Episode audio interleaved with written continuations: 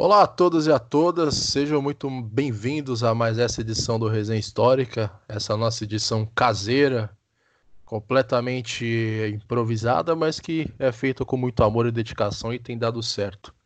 Eu sou o Simão e no episódio de hoje nós contamos com dois convidados. E para você que está dando uma olhada na descrição, já deve ter visto a nossa temática de hoje. Então, nesse primeiro episódio com os convidados, vamos falar do que a história ou ciências sociais, as humanidades podem oferecer para as sociedades. E no segundo episódio, a gente vai entrar especificamente no momento que estamos atravessando, né? Então seria o que a história ou humanidades podem oferecer para as sociedades em casos de calamidade pública ou de saúde pública dos quais estamos vivendo. Então, mais uma vez aqui da minha parte, de todo mundo que compõe o Resenha Histórica, fica aqui nosso desejo de que você esteja em segurança em casa, com a sua família, com seus gatos, com seus cachorros, com as suas plantas, com seus avós, com as suas amantes e, e afins. E que se tiver que sair na rua, use máscara, lave as mãos, sempre que possível esteja protegido. Então, antes de passar a primeira palavra para os nossos convidados, vou dizer quem está aqui na live comigo. No meu canto superior esquerdo tem o Gabriel Ferreira Rossini. Boa tarde, Gabriel. Bem-vindo. Boa tarde, Gabriel. Boa tarde aos convidados e aos ouvintes. Mais uma vez aí, infelizmente ainda nessa pandemia, mas vamos superar isso. Abaixo do Gabriel, aqui no meu canto, super... no canto inferior esquerdo, ela mais uma vez, Marina Celestino. Bem-vinda de novo, Marina. Muito obrigada, Gabriel. Muito obrigada, Resenha, pelo convite. Mais aí uma tarde sendo gravada. Um episódio muito legal aí, falando sobre as nossas competências históricas. Maravilha. Aqui no meu canto superior direito tem o nosso garoto rave Gustavo Cerqueira, que arrumou espaço na sua agenda festiva para estar tá participando com a gente de novo. E aí, Gu?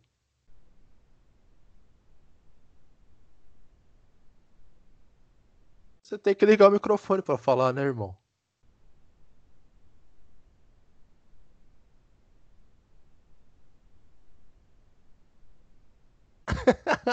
Nosso Gustavo Cercani está com problemas técnicos. então o, vamos passar o, o Gustavo ele pro... tem um problema técnico muito grande, que é ele é uma senhora no corpo de um jovem. Ele tem sempre dificuldade com tecnologia. Então já aproveitando, passa a palavra para o Lucas Fontoura. Bem, boa tarde, Lucas. Boa tarde, Gabriel. Boa tarde, amigos. Obrigado aí pela participação do Fernando de novo com a gente. Obrigado pelo Schneider por ter conseguido arrumar um tempinho para estar aqui com a gente também.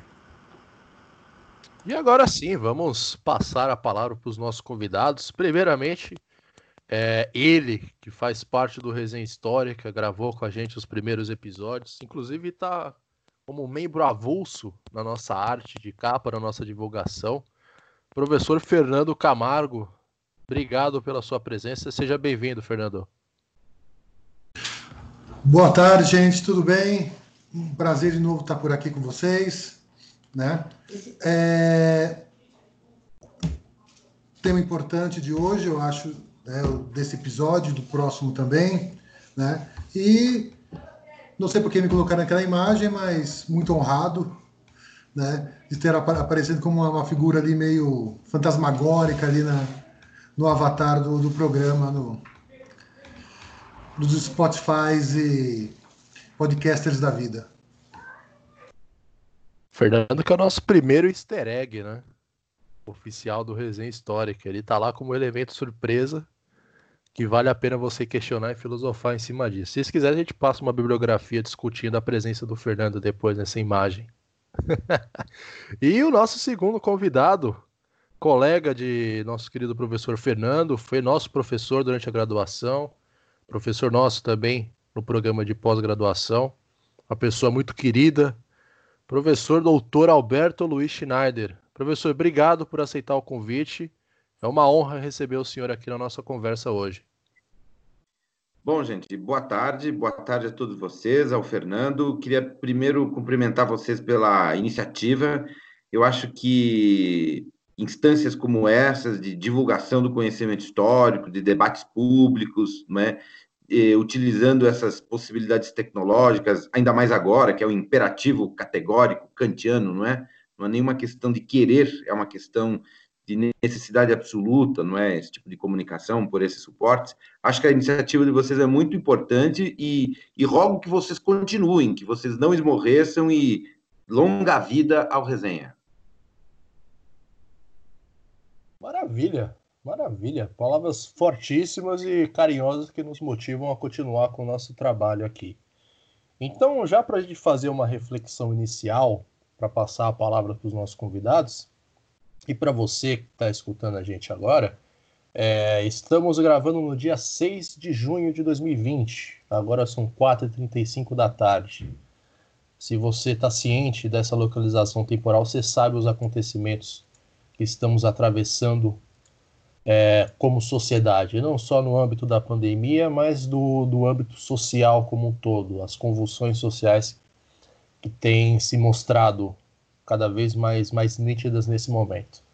É, a gente teve há uma semana assassinato cruel do George Floyd nos Estados Unidos. Nesse mesmo período, tivemos duas incursões policiais no Rio de Janeiro que também resultaram com, com assassinatos cruéis de pessoas inocentes que não tinham nada a ver com isso, mas a única coisa que ligava elas era a questão da cor da pele, o que acabou estourando nos Estados Unidos e aqui de uma maneira um pouco menor ainda, mas também revoltante, o racismo estrutural da qual as nossas sociedades partilham a construção das suas instituições e, enfim, de toda a sua lógica de funcionamento.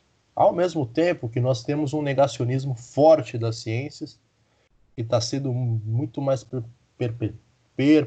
está sendo levado a fundo nesse período que a gente está vivendo aqui, seja por por é, chats, canais do YouTube negacionistas, onde a gente tem um bando de idiotas que não tem nenhuma relevância dentro das suas áreas, ou não tem área nenhuma e saem falando de suas bobagens aí, sem nenhum tipo de respaldo, ou utiliza-se do respaldo científico para distorcer e fazer caber as suas teorias, ou seja, pelo mais óbvio, que é a, as colocações negacionistas dos governos, seja nos Estados Unidos, onde a gente tem o exemplo do Trump, que recomendou à sua amável população ingerir desinfetante, desinfetante de piso, desinfetante de roupa, que seja, como forma de prevenção ao Covid, seja aqui onde a gente tem é, um negacionismo muito forte do nosso excelentíssimo presidente da República e toda, toda a sua trupe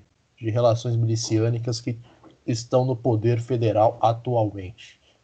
Então, colocado esse cenário, é, eu queria colocar para você, Fernando, e para você, Alberto, as primeiras impressões de vocês, pessoas que estão há mais tempo do que nós aqui dentro da história, percorrendo essa trajetória da história, seja como estudantes e eternos pesquisadores, seja como professores que inicialmente trabalharam na, na rede básica de ensino, depois seguiram carreira universitária dentro das instituições. Como que está sendo para vocês, especificamente, observar esse momento histórico que a gente está atravessando e tudo que, que sai praticamente todos os dias, que acaba deixando a gente mais emputecido.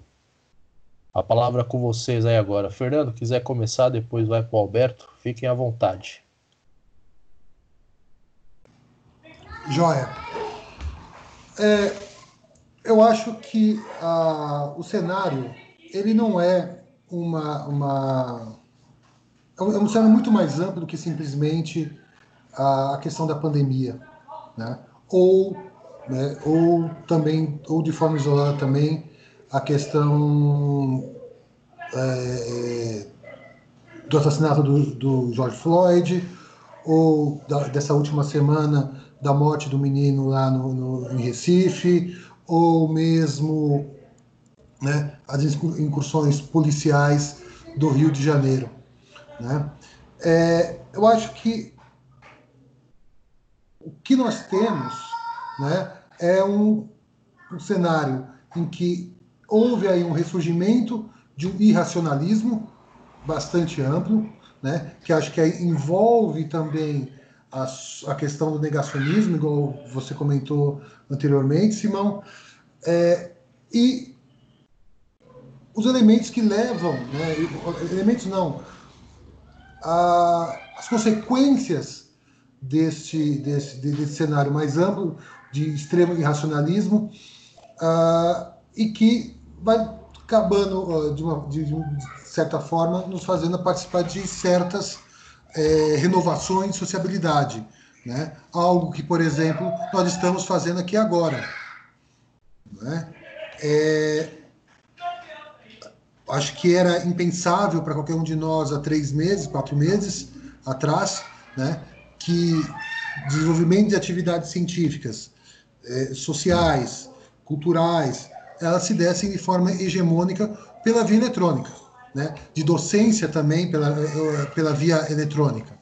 Tanto que era um cenário tão improvável que ninguém estava preparado e ninguém está preparado para essa situação. Né? É, é, ultimamente aí existe aí uma, uma, um grande apelo para a utilização de meios eletrônicos, por exemplo, no caso para docência, né? algo que é impraticável, seja no, não só no caso do Brasil, que é um cenário mais periférico, que todos os seus problemas estruturais e logísticos que existem, mas é um problema planetário. Né? A, Vou dar um, uma, uma, uma, uma, situação pessoal aqui na Universidade, Federal que eu trabalho, Universidade Federal do Tocantins, em que houve uma tentativa inicial, né, um pouco a forceps, como em todas as instituições, de se estabelecer né, uma, um processo de ensino por a distância, né, com a justificativa que todos têm celulares. É realmente, uma boa parcela das pessoas tem celulares mais modernos, menos modernos, mais caros, mais baratos, é, é, acho que é quase de forma hegemônica que todo mundo tem um celular hoje em dia, quase todo, todos têm o um celular. Só que entra-se numa outra seara, né, que é a própria seara do capital, que, por exemplo, uh, os meninos, boa, a, a, maioria dos meninos e meninas que possuem né, é, é, é, os celulares, eles têm os pacotes de dados, têm os pacotes de dados, mas são pacotes de dados voltados para as redes sociais. Né? E é claro que isso não contempla um processo educacional. Não vou entrar nem na questão metodológica de método de ensino, de ensino à distância, que já é, uma, já é um problema, já é uma questão adicional a isso. Né? No campo da ciência, de forma mais ampla, nós vimos aí né, é, é, é uma explosão de estudos né, uh, para se tentar forçar certas, a, a, a utilização de certa medicação né? Sabemos que estão falando da, da cloroquina ou da hidro, é, hidro, é, hidroxicloroquina, né? É, tanto que o primeiro né, desses grandes estudos ou, que foram publicados, pelo menos, foram retirados do ar ontem, porque perceberam que tem um monte de furos de forma metodológica, né, que eu acho que é algo que nós, inclusive, nós discutimos no, no, lá no programa 2, 3, acho que foi mais ou menos isso, né? É, não, não teve método, colocaram lá um estudo que atendia a umas certas companhias aí de produção de medicamentos. Uh, socialmente, né? É, novos desafios, convivência com crianças, convivência com idosos, situações que grande parte de nós, ou a maioria de nós, não estamos, não estamos preparados para lidar no cotidiano, né? é um cenário que, que vai ter impactos. É, eu acho que ainda é, é, os impactos tem alguns impactos imediatos, né? De, de curtíssima duração aí que nós já, já percebemos, né?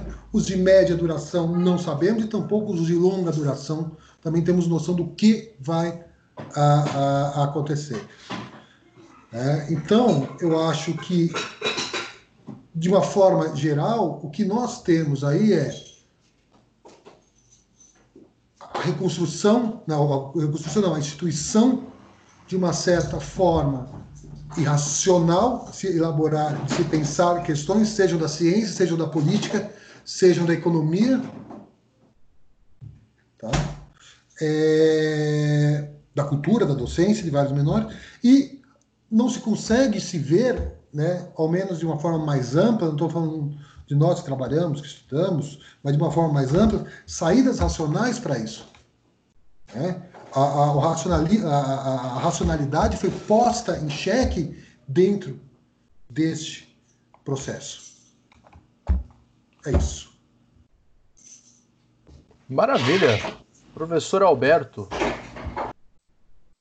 Bom, gente, é, eu acho que eu só vou comentar muito rapidamente uma questão que o, o, o Fernando Camargo levanta, que eu acho muito importante, que é a questão do ensino à distância. Eu acho que essa poderia ser uma, uma, outra, uma outra reunião que nós podemos fazer para debater só essa questão, é? embora tudo esteja conectado. Mas, de fato, essa é uma questão muito importante, uma questão de, de, de, de, de escala nacional e até internacional. Talvez a questão da crise, pan, da, da, crise sanitária que vivemos não é? é? nos impõe essa discussão, e acho que é uma discussão séria. Tem elementos que o Fernando levantou que são importantes, não é? é tem-se a impressão que todos têm acesso aos meios, mas as questões são um pouco mais complicadas.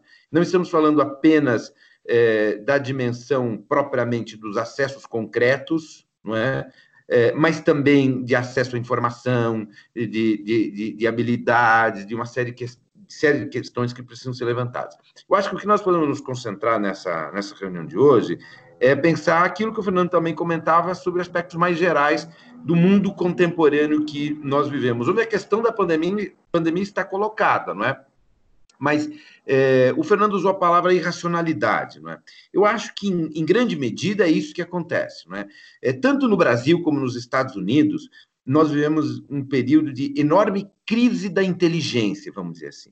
Primeiro, é preciso não romantizar a inteligência, não é? ou seja, a ciência, o saber elaborado, o jornalismo, tudo mais, são instâncias sempre problemáticas, onde o problema do interesse está colocado. Aqui, interesse de várias ordens, não é? desde os interesses econômicos até os interesses mais comezinhos e tudo mais. Não é?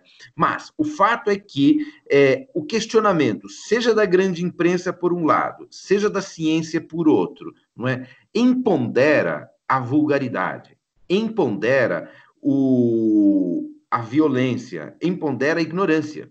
E esses são elementos fundamentais do fascismo. Se vocês observarem, por exemplo, a ascensão do, do fascismo na década de 30, 20, 30, não é? a ascensão do fascismo primeiro e depois o próprio fascismo, não é? Há uma diferença, uma coisa é o movimento, outra coisa é o Estado fascista, não é?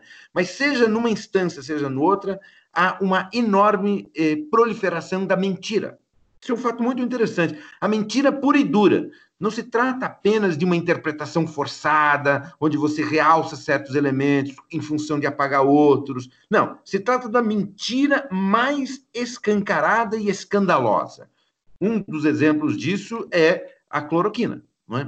Parece uma questão menor, mas você tem o Estado brasileiro, um dos maiores países do mundo, é? um país que tem a quinta, sexta maior população, não é que tem impacto econômico, é um país relevante ao mundo, o fato é esse: o Brasil é um país relevante ao mundo. É? Tem um presidente da República que divulga e tem audiência de que um medicamento que funciona como uma espécie de mágica pode conter a crise. Veja, por que, que esse governo faz essa toda essa balbúrdia em torno da, da cloroquina? Não é simplesmente para favorecer certos produtores. Isso teria alguma lógica, inclusive. É uma coisa muito mais ampla do que isso. É uma certa proliferação do pensamento mágico. Esses setores estão desesperados para encontrar um, um, um abracadabra que resolva o problema, o problema econômico, que resolva o problema da diversidade. Não é? e, e aí, uma coisa. Cloroquina. Então, a solução é cloroquina. Então, vamos produzir cloroquina. O exército vai produzir cloroquina. E eles se amarram a tal ponto nesse discurso que depois não tem volta.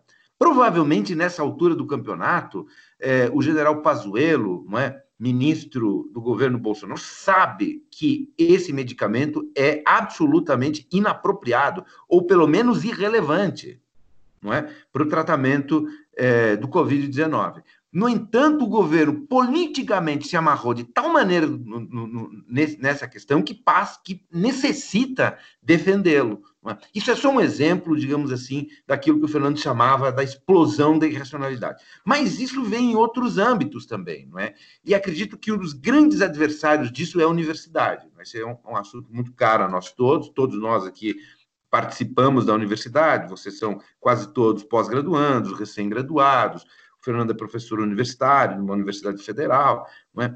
é, veja, a, a universidade está sob ataque. E por que, que a universidade está sob ataque? Justamente porque ela opera dentro de critérios que esses setores que recentemente se empoderaram, que eu chamo do triunfo da vulgaridade, não é? É o tiozinho do WhatsApp. E às vezes a gente fala, pensa que o tiozinho do WhatsApp é um sujeito pobre, modesto, da periferia. Não, o tiozinho do WhatsApp é o, é o Luciano Heng, um dos homens mais ricos do país, dono da, da, de uma cadeia de lojas importantíssima. É? Esse tipo de figuras estão empoderadas e dominam o poder federal e criaram instrumentos de comunicação que têm na mão 30% da sociedade brasileira. Isso é um negócio realmente espantoso. E a capacidade de destruição disso é brutal. Veja, essa irracionalidade não está só em coisas é, de menor capacidade destrutiva, como a cloroquina. Embora a cloroquina provavelmente seja responsável por mortes, né? é, há, há, vários registros de pessoas que morreram em função de, de, razões cardíacas pelo mau uso do tratamento e do, pelo mau uso do medicamento, mas você tem outras instâncias da, da outras instâncias da irracionalidade do governo Bolsonaro. Por exemplo, não sei se vocês viram, mas ontem o governo liberou um tipo de metralhadora para, que os, os proprietários rurais. Veja, proprietários rurais agora vão portar metralhadoras. Veja, não é que a vida dos indígenas, dos sem terra e dos quilombolas ao longo da história do Brasil, e mais particularmente na história do Brasil, eh, do Brasil recente, era uma história de paz, de tranquilidade. Não, só que agora vai piorar muito, porque uma, coi uma coisa são os fazendeiros com os poderes que historicamente tinham, outra coisa são os, são os fazendeiros, sobretudo em zonas de fronteira, como no Pará, por exemplo, armados de metralhadora, legalmente adquiridas, com capacidade de interlocução no IBAMA, na Polícia Federal, eh, nos outros órgãos de controle, com acesso no limite ao ministro do Meio Ambiente, ao mini, à ministra da Agricultura e ao presidente da República. Então, nós temos um empoderamento desses setores e vai aumentar eh, consideravelmente a violência. E isso, por consequência, vai gerar uma resposta na sociedade. Então, é, vocês viram na semana passada movimentos antifascistas organizados pelas torcidas, não é? Você poderia argumentar que por razões epidemiológicas seria melhor que esses grupos não se, não se aglomerassem, não é? Agora, a, a insuportabilidade de tudo que nós vivemos é maior do que os riscos sanitários. Foi a mesma coisa que aconteceu nos Estados Unidos após o assassinato do George Floyd. Também lá vive-se uma crise sanitária de proporções bastante consideráveis em particular em algumas regiões, como Nova York, mas ainda assim lá teve grandes manifestações de rua.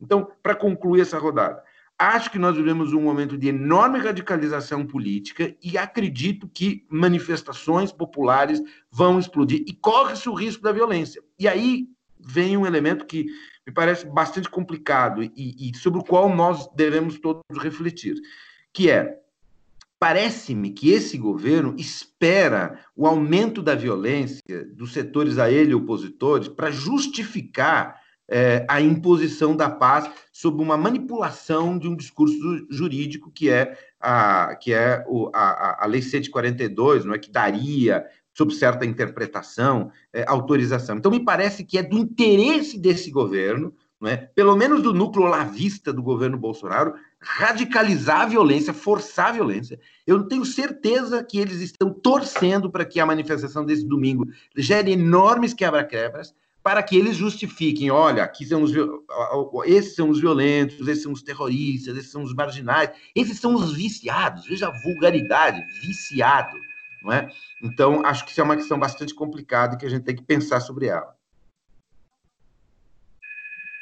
Maravilha. É, duas coisas que eu queria pontuar em relação a essa legalização. São, são fuzis fabricados aqui no Brasil de calibre 762. Esse calibre 762 ele está sendo empregado aqui para o batalhão da Rota em São Paulo. Então são armas totalmente automáticas com grande poder de destruição, né? Não preciso dizer que, enfim, o tamanho de uma bala de um 762 é o tamanho do meu dedo indicador aqui. Né? São armas utilizadas por forças policiais e forças militares profissionais em combates, combates urbanos e, e afim. E um outro aspecto foi até uma notícia que eu vi essa semana e também saiu no vídeo que esse setor olavista do governo federal ele está travando assim desde o ano passado de forma mais organizada uma guerra cultural contra as instituições que a gente tem aqui na República. Então a mais clássica da, delas assim o inimigo mais clássico tem sido as universidades. Então desde que o nosso querido Abraão assumiu a, a pasta da educação ele vem declarando inúmeras difamações, inúmeras mentiras, inúmeras besteiras a respeito das universidades por exemplo que elas produzem toneladas e toneladas de maconha, sabe? Em vez das pessoas pesquisarem, vai desvalorizando assim. E isso vai pegando, isso vai sendo espalhado para a população de uma maneira geral, sem o um mínimo de preocupação com a veracidade dos fatos. Então é aquilo que o, que o professor falou agora e não se atenta a, ao conteúdo em si, mas à forma como você fala. É como se gente tivesse é, no meio de uma muvuca e a gente precisasse falar um com o outro, a gente tivesse que gritar para um e o outro escutar. É mais ou menos isso. Então, quem está falando mais alto está prevalecendo nesse momento, independente do que seja. Então, a gente vê, por exemplo, manifestações contra a democracia, pelo fechamento das instituições, pela cassação de direitos políticos de figuras A, B ou C, você concordando ou não com essas figuras políticas, então a cassação de direitos políticos dessas pessoas e, consequentemente, da própria sociedade como um todo, para prevalecer essa lógica, essa lógica de, de eterno conflito, de eterno discurso carregado de incitação à violência e do ódio, carregado de uma guerra cultural contra diversas instituições, e você vai fazendo nesse meio tempo o aparelhamento dessas instituições seja com militares que estão alinhados claramente com essa ideia do governo, sejam com olavistas que, que acreditam numa teoria de terra plana numa teoria globalista que tem a China como, como a sua grande líder, é, e seja por aquelas pessoas que estão no meio termo, que é a opinião pública. Né? Uma coisa que a gente tem observado, e é uma outra coisa que eu queria levantar antes de passar a palavra para os colegas, é essa, essa hashtag que foi levantada dos 70%. Eu acho ela enganosa, porque não é 70% assim, redondo. É, eu acredito que tem uma boa parcela da opinião pública que tem observado com, com bastante espanto a condução do governo federal e, enfim, dos governos estaduais como um todo dessa pandemia e não tem concordado em nada com isso, principalmente pelo desprezo às vítimas que estão, que estão morrendo nesse meio tempo. Porque apesar de ter uma guerra aí cultural, uma guerra teológica entre os poderes em si, quem está caindo no meio disso tudo continua sendo a população mais vulnerável. E essa população tem sido desprezada dia após dia. Então isso tem chamado a atenção, do meu ponto de vista, da opinião pública em si. Não quer dizer que essa parte dessa opinião pública não votou no Bolsonaro em 2018, ou não concorda com outras colocações que ele fez durante toda a sua trajetória pífia como político. Né? Mas eu acho que a gente está no, tá no momento que se espera realmente de uma parte do governo que descambe para a violência, mas de uma outra parte se tem visto, principalmente na opinião pública aqui, um certo cuidado, uma certa condenação a essa prática de violência. Isso foi, foi notado semana passada no, no resultado das manifestações aqui em São Paulo, na Paulista, com a organização de torcedores um total repúdio é, a, a depredação do patrimônio público, depredação do, do, patrimônio privado, etc. e tal, um monte de defensor de vidraça de banco, mas que mostram como as pessoas elas não concordam com o que o governo tem feito, mas também não concordam com a forma de se manifestar. E, e são opiniões que a gente tem visto também nas manifestações que têm ocorrido nos Estados Unidos. É, então, colocado essa parte também, eu vou passar a palavra para quem queria falar. Lucas, sempre gosta? É, é, essa semana foi de fato muito complexa aí, muitos acontecimentos. E já de antemão, já peço desculpa porque acho que a minha fala inteira vai ser um momento rage, porque assim, tá sendo realmente difícil acompanhar o, o que a gente tem visto, né? Essa última manifestação é, das torcidas organizadas. É, acho que seria interessante o Gabriel comentar um pouco mais, né, porque estuda futebol. Mas é fato que é, é, um, é uma situação única, né? A gente vê aí torcidas que são vamos, tidas aí como rivais, porque em alguma medida aqui no Brasil a gente enxerga tudo como uma competição, né? é, se juntando em prol da democracia, né? E a importância que, que tem essa atitude. Você vê a torcida do Corinthians, a torcida do Palmeiras, a torcida do São Paulo, de todos os times aí, tentando defender a democracia né, nesses tempos sombrios em que a gente está passando. E aí você tem a, a maneira como isso é reportado, né? A maneira como isso é reportado é, é muito significativa, porque a, se, não se coloca, se fala assim, ah, as torcidas organizadas e aí a violência que acontece nesses protestos. Eu falo, é, é muito sugestivo falar dessa violência, porque há uma preocupação muito grande com a porra de uma vidraça do banco, né? mas não há uma preocupação com o que está sendo pregado pelo outro lado. E aí você fala, você olha para o outro lado e você vê é, bandeiras neonazistas, neofascistas, em trios elétricos, em carros elétricos, com apoiadores de, de questões que não é, é assim são, são crimes hediondos, assim são crimes contra a humanidade. Não é minimamente razoável. Não é como se você estivesse defendendo o neoliberalismo. Você não está defendendo um sistema.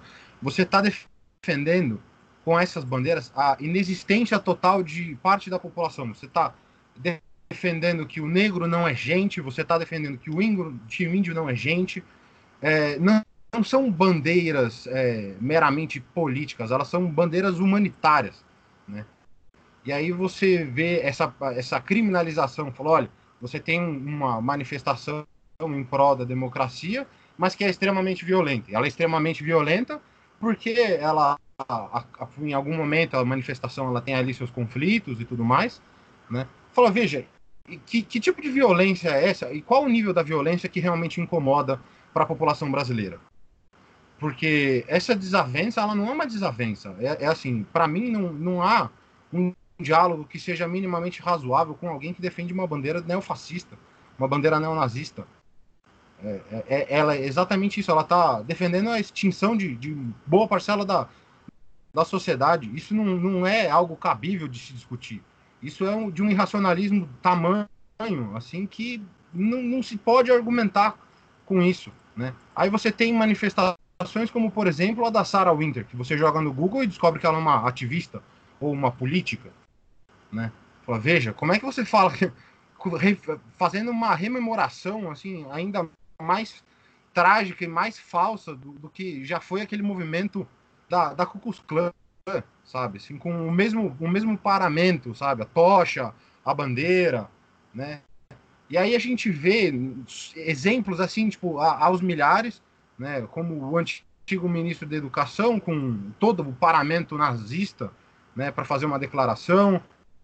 É, e aí parece que se joga com, com a sociedade para ver até onde ela aguenta. Né? Que é, é, muito similar àquele processo de, de como foi o, a propagação do próprio fascismo, do nazismo. Né? Fala, vamos ver até onde a gente consegue ir com isso aqui. Né? Então aí o ministro da Educação faz uma, uma declaração e choca o mundo, olha só, né? com falas nazistas, é assim, a, isso a gente chegou no limite. Então esse cara não pode falar. Agora a gente atura, por exemplo, a Sarah Winter indo numa manifestação, porque ela está apenas exercendo o seu direito democrático de se manifestar. Né? Veja, ela não está manifestando nada que seja ponderável. Né? É, é, absurdo a gente ver, é assim, as manifestações que ocorrem nos Estados Unidos após a morte do George Floyd. E aí fala assim, oh, mas veja, olha a violência, incendiaram uma delegacia, mataram um homem sufocado, entendeu? Ele ficou agonizando durante oito minutos pedindo é, para poder respirar. E isso não é um crime, isso não é uma violência, entendeu? E aí você tem manifestações, aí você aí é sempre essa propagação midiática problemática, né? Olha, é, são, são inúmeras ah, os exemplos, de fato, e é, é, é exaustivo viver nessa sociedade em que a gente tem que brigar pelo mínimo. Né? Esses ataques que a gente recebe à, à universidade, à ciência, essa propagação de, de besteiras e de absurdos diários. Né? Então é, é, de fato muito complicado. Aí você tem um, um aí faz sempre se um meia culpa, né? O, o, ministro vai falar não, mas nós não, não, não somos racistas. E o ministro da Educação fala assim, são índios. Fala índio não, é... cara, é, é, é, um, é de um absurdo sem tamanho que assim é, tem se tornado cada vez mais complicado dialogar e tentar achar uma solução é, que não seja uma via, em alguma medida, violenta, porque não se tem mais o debate, né? assim, não se tem um diálogo e tem coisas que não se deve debater. O, o racismo é, não é algo que você tem que falar, ah, eu não acredito no racismo. A gente vive numa sociedade que é arraigada de conceitos racistas e preconceituosos desde a sua origem. O Brasil não fez uma meia-culpa é, no sentido de, de sanar essas questões. A gente já conversou aqui algumas vezes sobre essas questões. Não se faz esse balanço historiográfico para sanar essas questões. E a gente vive nesse tempo em que tudo é, é possível. Então eu acho que a gente tem que ter aí é, conversas e atitudes um tanto quanto mais incisivas. E eu passo a palavra para os colegas e depois, em algum momento, eu, eu retomo meu raciocínio, mas, mas assim, é, tenho acompanhado tudo de maneira extremamente indignada. Palavras fortes, nosso momento raid. Fernando. Uh, bom, é só para lembrar uma coisa, sobre essa, esse novo armamento da, da, da, da PM de São Paulo, né? É, que você citou, Simão, né? Que é um fuzil 762, é um fuzil inspirado nos, nos fuzis FOL, né? É, de origem belga, né, há muito tempo utilizado pelo Exército Brasileiro e que surgiu como um armamento para ser utilizado, na, foi um armamento criado na Bélgica, né, para ser utilizado nas guerras coloniais da década de 50, né, que tinha o apelido, o carinhoso apelido de o braço direito da liberdade. Né, era esse o apelido que os fuzis FAL é, é, obtiveram a partir dos anos 50, depois foi é, adotado também pela OTAN, mas surgiu dentro do contexto das guerras coloniais. Bom, enfim, tirando esse momento, uh, uh, doutor sabe tudo, é, eu, eu acho que essa questão dos 70% né, é, uma, é, uma, é, um, é uma coisa muito delicada é delicada e perigosa. Eu, eu vou falar por que, que é delicada e perigosa. Uh, porque esse 70% vir, se transformou aí, ou né, apareceu como uma certa massa disforme. 70% porque saiu, acho no Datafolha, se não me engano, de que o, o, o, o atual governo teria um apoio somente de 30%, né, acho que no mês passado, retrasado, e que 70% seria oposição. Eu acho isso aí uma, uma, uma universalização, uma, uma generalização, uma abstração muito perigosa, porque né, é, se nós voltarmos, se nós pensarmos né, dentro da eleição do atual governo, né, é, que, nós vamos perceber? Que você tinha, tem ali, né, como o Alberto comentou e o, o Lucas falou, você também, Simão, nós tínhamos ali né, um núcleo duro dentro do governo, que é esse, que é esse núcleo duro, é, é, é, é botar entre aspas, olavista ou ligado a essa, essa, essa irracionalidade mais orgânica ao governo, né? Se nós percebermos, não é o Bolsonaro, não é a presidência da República, não é o poder não é a cabeça do Poder Executivo. Mas se nós percebemos em todos os posicionamentos dentro né, da, da do, de como está organizado né, o Poder Executivo, você tem ali um ministro da Educação, né, com, com, com essas declarações terríveis, temos ali uma secretária de Direitos Humanos, né, voltada né, também a um caminho bastante conservador, regressista e conservador.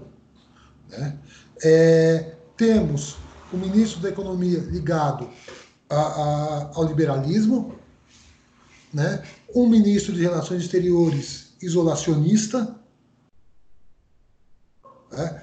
é, é, é baseado em autores, a, aquele primeiro discurso que ele fez né, logo na sua posse, era um discurso muito é, extremamente reacionário, ligava a, as feições mais reacionárias, como por exemplo do, do Heidegger, a, de certos pensadores espanhóis, né?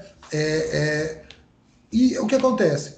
Conforme né, você tem ali uma certa dinamização, entre aspas, do mundo real pós-eleição, obviamente que todo aquele grupo, né, todo o, o restante que estava atrelado né, a esse núcleo do governo, de alguma, de certa maneira, se bandeou, né? ou por questões programáticas, ou por questões de troca de favores do governo, ou porque a famosa frase vimos, não achei que era isso que ia acontecer. Então, é, se nós temos aí a, a, a, um certo, botar assim, fascismo brasileiro, um neofascismo, ainda acho bastante de se pensar ainda como colocar isso conceitualmente, que está institucionalmente colocado, eu, eu, eu andei pensando muito esses dias que nós temos uma forma conservadora, um neofascismo pragmático, imediatista, casuística, que talvez pelo governo atual não ter se radicalizado tanto ou não consigo ter, se estabelecer da forma forte, né? porque é perceptível mesmo dentro do governo que o governo, que o atual governo, ele é bastante ele está bastante movediço nesse atual momento, né? Não é que eles deixaram de ser ou se tornaram a, a, a, progressistas de repente, entraram dentro desse bolo dos 70% que já fazia parte no posicionamento de esquerda ou, uma, ou mesmo uma direita mais ilustrada, mais progressista, etc. Não.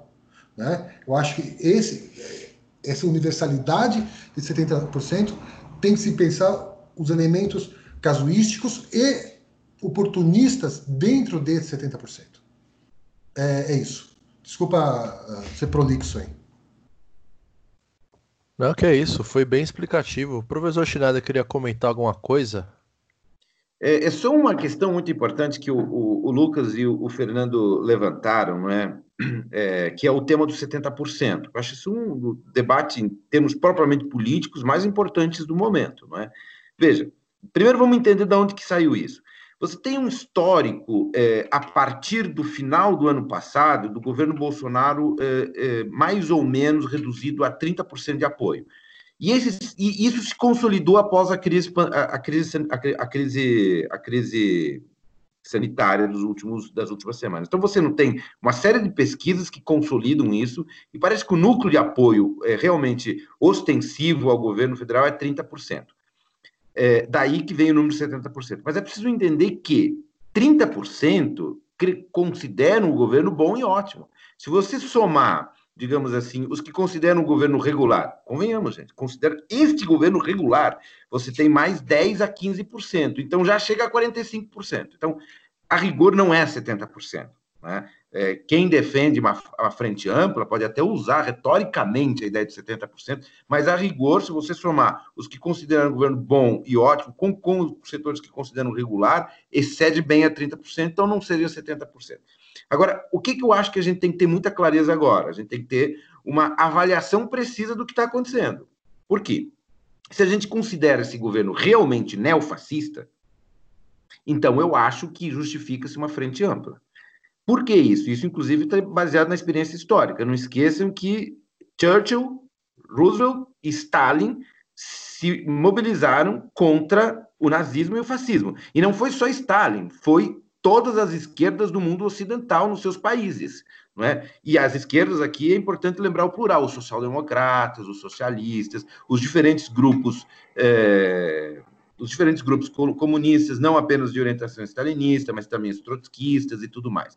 Então, veja bem, é, aí a gente vai chegar a um tema. É, se esse governo é neofascista, talvez a formação de uma aliança em defesa de elementos mais, mais, mais elementares da civilização se faça necessário. Então, eu acho que isso é uma questão importante. Tem de julgar qual que é, digamos assim, a, a, a, a qualidade desse governo E, e outra coisa que precisa se, se, se, se, se colocar. É, o que fazer em termos concretos, não é? é? Eu acho que não é só assinar ou não assinar o movimento juntos, participar ou não participar dos 70%, não é? O Lula, por exemplo, se colocou contra o movimento juntos, não é? Eu acho que hum, é, isso é menos menos importante. Eu acho que o que é mais importante agora eleger um aliado, um aliados essenciais e adversários essenciais. Se você considerar, por exemplo, o governo Bolsonaro o grau máximo do que há de negativo na sociedade brasileira, você pode justificar eh, alianças com setores liberais. Se você achar que o governo, o governo, eh, o governo Bolsonaro é igual ao governo Temer, daí não precisa. Essa é a questão, tem que avaliar o que é esse governo. Esse é um governo neofascista? Se sim, atitude é uma, se não, atitude é outra. Né? E uma coisa que o Lucas falou que eu acho importante, sobre a questão da, da, da violência que pode chegar aos os protestos de rua. Não é? Eu acho que a gente tem que. Primeiro, não faz sentido a gente defender aqui a vidracinha dos bancos, não é? Agora, a gente tem que tomar um certo cuidado para não ter uma, um, não, não fazer, digamos assim, o jogo do adversário. Certas cenas podem ser facilmente exploradas pelo adversário, então a gente tem que ter uma espécie de malandragem política também. Isso é muito importante. Nunca esqueça de uma coisa: o, o, os movimentos fascistas ascendem quando há uma derrota da política. E entra o vale tudo, entra a mentira, etc. E eu acho que é um pouco isso que está acontecendo agora. Então, eu acho que precisa ter um certo cuidado com 70%, porque é menos de, de, de, de, digamos, de simplesmente aderir ou não aderir. Eu acho que primeiro tem que ter uma avaliação do governo Bolsonaro. Se for fascista, a gente pode olhar para a história, ver o que, que, ver o que, que o, o, os social-democratas, os socialistas, os liberais, os, os é, enfim, todos os setores de oposição fizeram ao nazifascismo. Eles se, eles se uniram naquele momento limite. Estamos nesse momento limite? Esse que eu não sei, não é? Porque uma coisa que eu acho um pouco arriscada é dizer o seguinte: é, é, por exemplo, se você analisar em termos estritamente econômicos, a Alemanha, antes da economia de guerra, era praticamente liberal. Uma, os liberais gostam de exagerar no intervencionismo econômico da Alemanha, mas o intervencionismo não foi tão grande assim. A diferença entre a economia alemã e a economia é, inglesa é, na década de 30 não era tão grande, ambos eram capitalistas. O governo, o governo, o governo Hitler um pouco mais intervencionista, mas capitalistas do mesmo modo, ao fim e ao cabo. Não é? Mas observem o tamanho da destruição do nazismo e o que aconteceu nos países ocidentais. Então, eu acho que essa é uma questão importante, é, digamos assim. E outra coisa que a gente tem que sempre pensar assim, o que, que os bolsonaristas queriam que nós fizéssemos, o que, que ele gostaria que nós não fizéssemos, não é? Às vezes é preciso ter muita clareza em olhar para o adversário e saber como enfrentá-lo. E às vezes, como enfrentá-lo, eh, precisa de alguma, de alguma, alguma capacidade política. Isso que o, o Luiz Carlos Prestes teve, por exemplo, né? se você olhar a conjuntura do Prestes, ele era um exímio analista de contexto, não é? e uma capacidade de analisar além do fígado, vamos dizer assim. Né?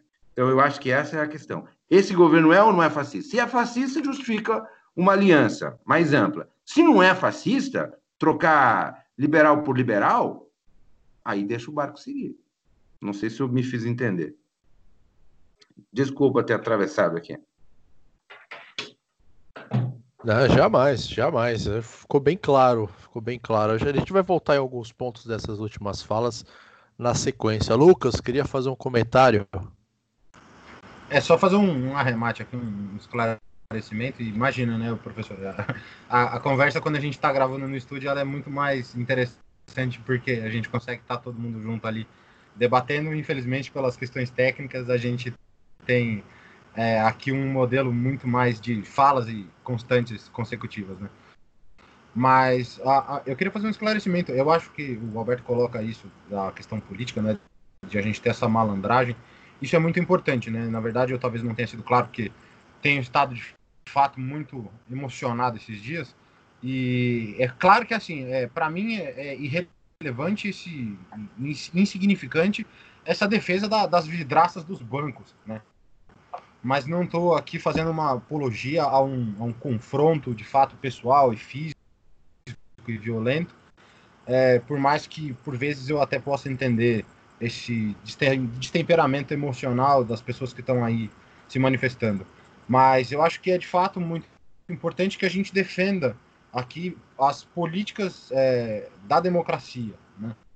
respeitar os trâmites legais, os processos, é o que a gente sempre vem discutindo, por exemplo, em todo o caso do Lula, quando foi, foi preso, de, respeitar, a, a, a, a né, na verdade, a estrito senso, os parâmetros de um julgamento. Né? É o que eu discutia, por exemplo, esses dias em relação ao próprio caso do menino que caiu, né, que veio a falecer lá no, no Recife, justamente por conta da, do descuido ou da, da pouca importância da, da patroa, né? Alguns colegas, ah, pô, não acredito que a mulher foi solta, sob fiança e tudo mais. Eu falo, veja, é, é um assunto muito delicado, é uma perda, assim, irremediável e, e muito infeliz, mas há necessidade de se respeitar os trâmites legais. Ela foi acusada de um homicídio é, culposo, é, não me lembro ao termo exato agora, mas foi, foi presa, pagou a fiança. O que, é, o que fica muito evidente é que a gente também tem que se atentar em primeiro defender a, a, aqueles direitos que exercemos dentro de uma, de, de uma democracia e depois de rever esses valores, né? Porque assim, tipo, veja, é, a, a própria empregada diz que se fosse eu, eu estaria presa. Né? E com certeza estaria, porque ela não teria dinheiro, 20 mil reais para pagar uma fiança, por exemplo. Né? Mas é, é necessário que se respeitem os trâmites, a gente tem que defender as conquistas que a gente já tem, que são poucas e necessitam-se muito mais, né? e a revisão de todas as que já temos também. Mas uh, é necessário que a gente ache soluções e não. E aqui faço uma fala muito pessoal de achar que agora não é o momento de ir para a rua, é, infelizmente, porque vivemos essa crise sanitária, a, acaba por se perpetuar e se propagar um vírus que tem sido extremamente nocivo, e a gente sabe que esse vírus ele, ele é muito mais grave uh, nas, nas camadas da sociedade de baixa renda. Então eu acho que, infelizmente, o momento pede que a gente participe aí é, expondo é, esses absurdos, se manifestando, assinando petições, e, e, que haja esse debate, que haja esse diálogo para que a gente chegue numa solução é, considerável aí, a um consenso em como proceder com, com todas as questões. Eu acho que a, o princípio seria meio isso. Beleza. É, antes de passar a palavra, eu tenho duas colocações críticas à sua última fala do Lucas aí. É, a primeira delas em relação a essa analogia com, com o total descaso da Sinhá, primeira dama lá do, de Pernambuco. Né? É, gente, você falou de, de se respeitar o, o, trâmite legal das coisas, respeitar as instituições. Só que esses últimos acontecimentos de cunho racial e que a gente está vivendo nessas últimas semanas, elas, eles têm demonstrado assim de maneira muito mais clara algo que já se foi colocado em algumas publicações historiográficas, inclusive. Né? Se fazer um resgate do Aquilim Bebe, Abedia do, do Nascimento, Silvio de Almeida, a própria Djamila Ribeiro, que é Estados Unidos e Brasil, é, e o caso da França também, são democracias ocidentais que foram formadas a partir da cultura escravocrata. Então, as instituições, o regramento da sociedade, ela funciona em cima de uma lógica escravocrata. Então, nessa lógica escravocrata, é completamente legal e é completamente legítimo respeitar o trâmite de, desse caso do Recife, onde a mulher ela foi atuada em flagrante ali por, enfim, abandono de capaz ou que seja o artigo que ela foi enquadrada, pagar a fiança e ser liberada. É legal ela respeitar esse procedimento, ela ter acesso a esse procedimento. Faz parte do próprio respeito aos direitos dela, a um julgamento justo, etc e tal. Mas a questão que se coloca quando é uma pessoa negra, uma pessoa preta, é que ela não tem acesso a isso. É negado esse mesmo direito. Então a mulher branca tem esse direito, em tese a pessoa preta tem, também deveria ter esse direito. Um exemplo muito claro, a gente vê a quantidade de mulheres que estão presas, que têm filhos em fase de amamentação e não são liberadas para poderem acompanhar essa fase crucial do desenvolvimento de qualquer criança. Então, muitas vezes a gente vê mães que têm que amamentar seus filhos presas, que por si só já é uma humilhação gigantesca, uma desqualificação social gigantesca, você até consegue ver essas pessoas como cidadãos de segunda classe. E segundo, tem a questão racial que provoca esse primeiro, esse primeiro, essa primeira negação ao julgamento. Então, sim, você tem que ter é, é, é, esse entender que a gente vive um momento, como o professor falou, de analisar o que é esse governo. E a partir dessa análise, eleger os nossos aliados e os nossos inimigos. Mas também tem uma outra causa que é urgente, muito mais antiga, que tem sido exposta para a sociedade todos os dias, nas, nas últimas semanas, minimamente, que é essa lógica escravocrata que resiste e que ela faz parte do regramento e funcionamento das instituições. Então a gente fala de prefeitura, a gente fala do governo estadual, a gente fala da educação, a gente fala do mais óbvio de todos, que é a força policial ali, o braço que opera legalmente o uso da violência nas sociedades. Então, é, você tem que entender e levar em conta essas questões. A gente vive um momento de exceção, onde o nosso próprio governo cria uma exceção da exceção, como se ele tivesse inveja da capacidade de morte da pandemia e quisesse mostrar, ah, eu mato muito mais, beleza? Fica na sua aí. E a gente tem essa questão racial que estourou agora por meio desses protestos e revoltas, que expõe essas estruturas sociais baseadas no racismo ainda, porque não houve um, um rompimento histórico assim. Né? Eu acho que uma questão que eu gosto sempre de levantar é como que foi o dia seguinte à abolição da escravatura aqui no Brasil o que aconteceu no dia seguinte. Se o ex-senhor de escravo foi lá, pediu desculpa para o seu ex-escravo, abraçou, ofereceu suporte, ou o que a gente viu e já está consagrado na historiografia, que foi simplesmente é, o abandono da sorte e o Deus dará. Acho que isso o próprio professor Schneider pode voltar e num outro ponto para falar sobre isso, que vai mais do, do, do que ele ensina em sala de aula do que ele trabalha em sala de aula. Né? Então, não, não é aqui uma defesa do quebra-quebra, não é aqui uma defesa da destruição de, de, de vidraças de banco ou outras propriedades privadas, é a colocação das escolhas sociais que as pessoas estão fazendo agora.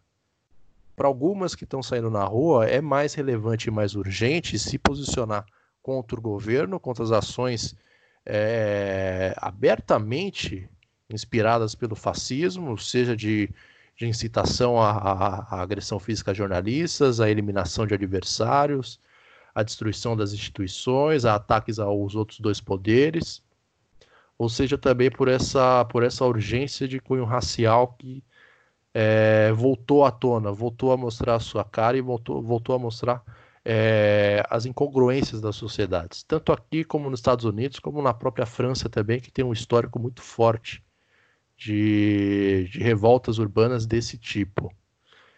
Então é isso. Agora quem queria falar, nosso garoto Rave conseguiu resolver o seu problema de som, mano. Dá um alô para nós aqui.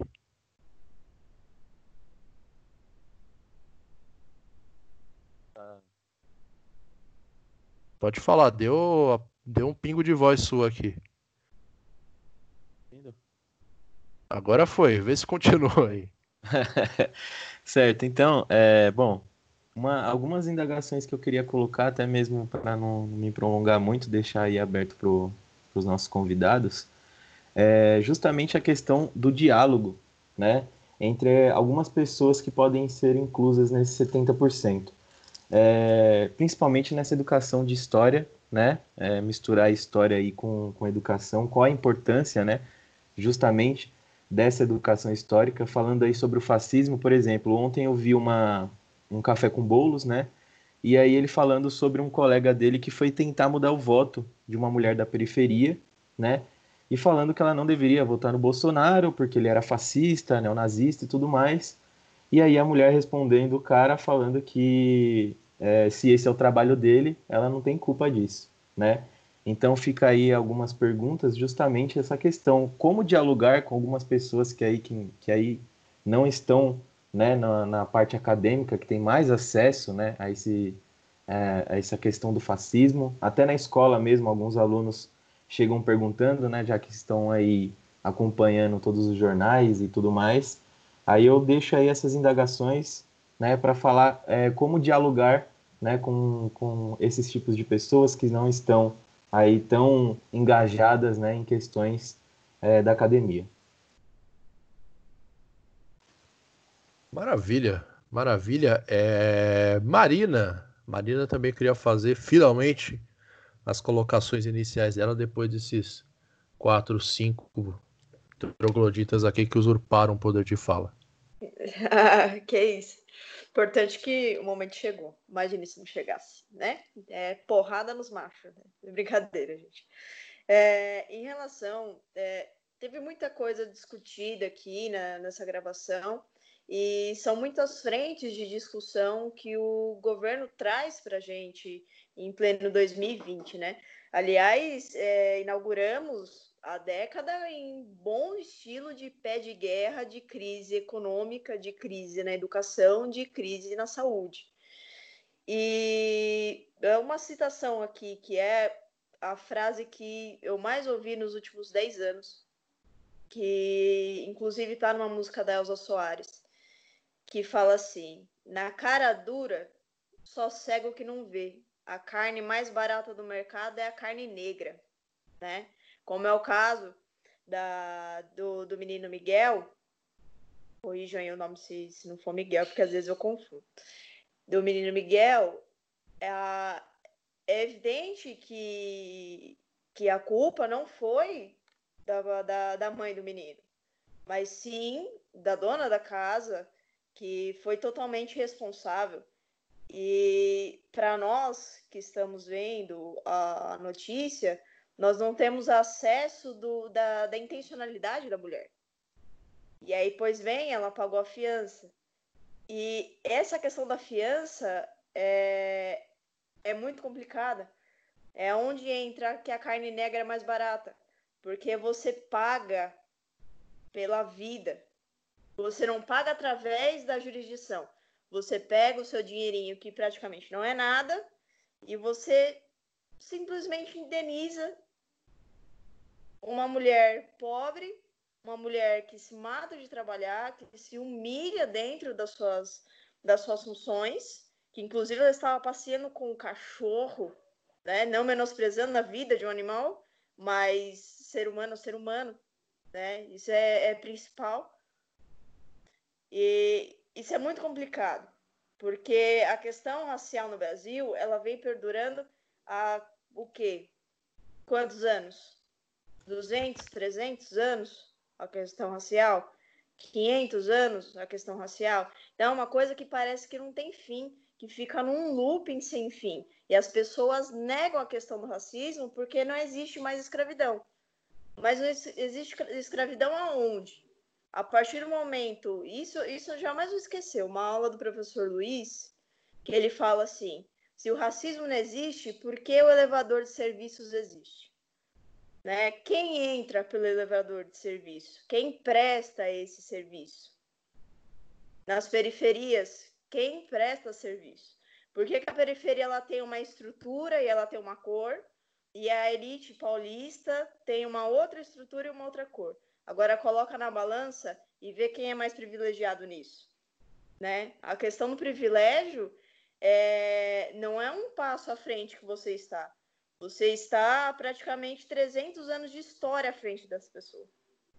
A partir do momento que a gente levanta o dado que 42% da população brasileira não tem acesso à internet, você já começa a entender muita coisa.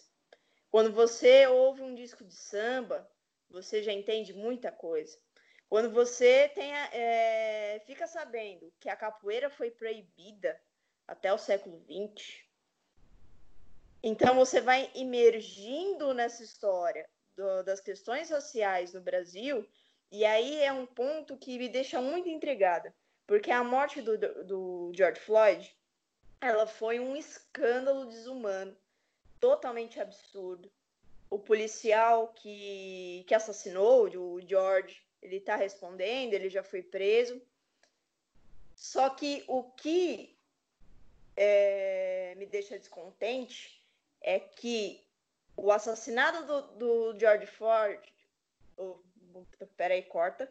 O assassinato do George Floyd, ele mobiliza mais as elites do Brasil, vamos colocar no Brasil em vez de São Paulo, do que aquela família que morreu com 80 tiros no carro no Rio de Janeiro. Mobiliza muito mais a, a, a vida do menino João, que foi perdida, que a polícia entrou na casa do menino e meteu bala para tudo quanto era lado. Mobiliza mais do que a história do Miguel e mobiliza muito mais do que todas as mortes negras que acontecem todos os dias. Isso a gente está falando de crianças, quem dirá de mulheres, de homens, de pessoas que são presas por não terem cometido crimes, mas pelo fato de serem negras, elas foram presas. Então, existe essa questão, e tratando a questão racial, eu vou puxar aqui para um assunto. É, momento rage, né? o Lucas fala, que é o presidente da Fundação Palmares, o senhor Sérgio Camargo. Como que nós, historiadores, tendo o conhecimento de todo esse processo de escravidão, de sociedade escravocrata no Brasil, dos discursos que permaneceram, discursos de continuidade de racismo no Brasil, a gente ouve de um negro que denomina o movimento negro como escória maldita, que não vai liberar verba para macumbeiro. Né? Ele, ele o, o Sérgio Camargo, é um cara que ele não tem respeito nenhum à cultura negra, não tem respeito algum à religiosidade, não tem respeito nenhum pelos processos de formação da sociedade e ele é totalmente é, insensível é, é, é, pouco, né? É a porta de entrada para falar isso. Mas ele é extremamente violento a história do Brasil. A história do Brasil ela tem um forte compromisso com a escravidão. E nós, historiadores, não temos que. Eu não diria que temos que reparar essa história, mas sim articular as nossas fontes para não transformar a narrativa histórica num discurso racista, porque a gente sabe muito bem que as narrativas, os discursos, eles são capazes sim de montar, de moldar as mentalidades e de trabalhar com o futuro. A gente trabalha com o passado, mas a gente está tentando modificar o presente para ter um resultado melhor lá na frente, né?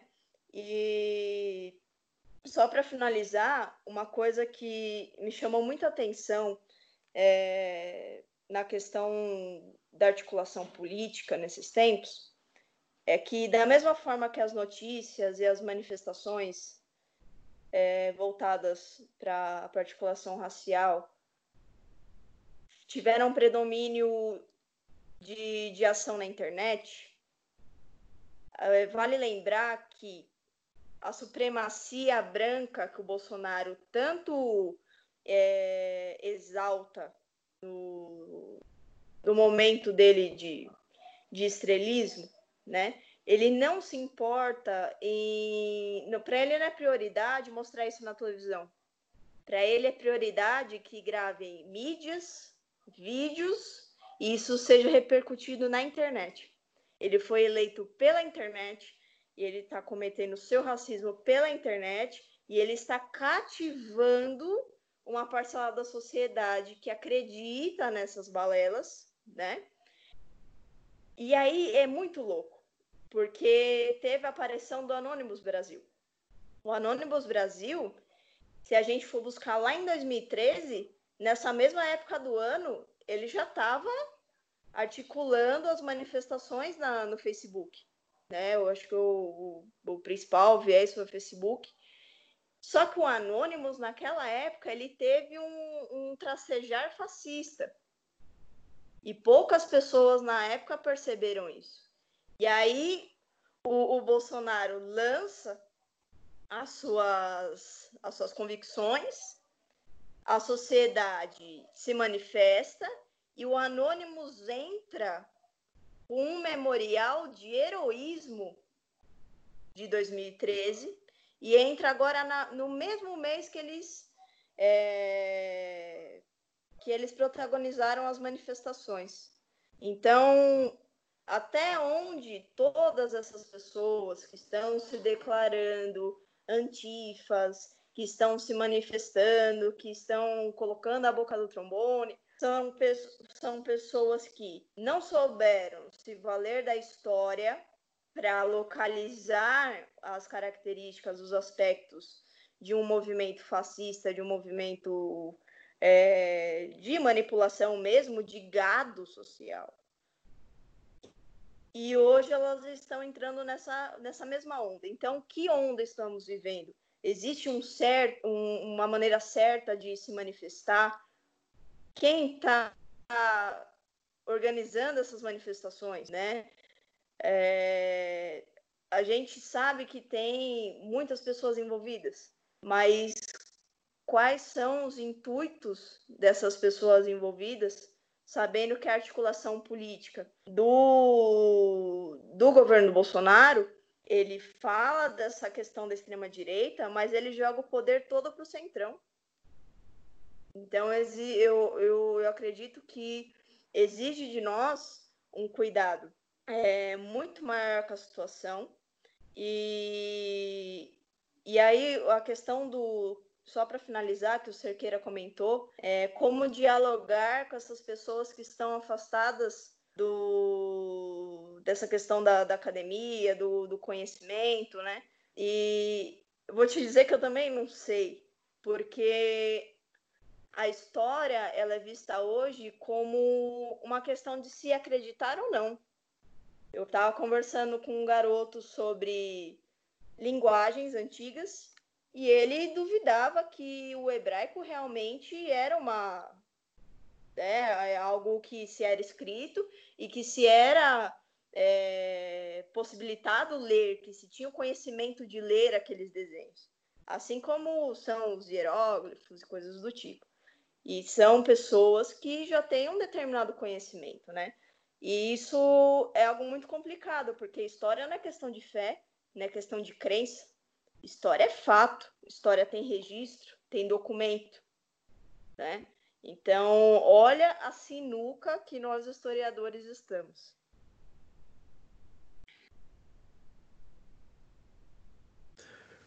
Maravilha. É, vamos voltar também nisso daqui a pouco. Agora só para o Gabriel também pontuar algumas questões que ele gostaria de falar.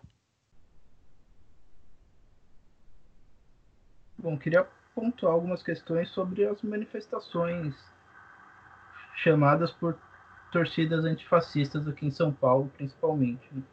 Bom, primeiro que foi a manifestação foi construída pela Democracia Corintiana, né, um grupo que há bastante tempo já está aí no, no estádio se manifestando, defendendo a democracia e manifestações na rua e tal.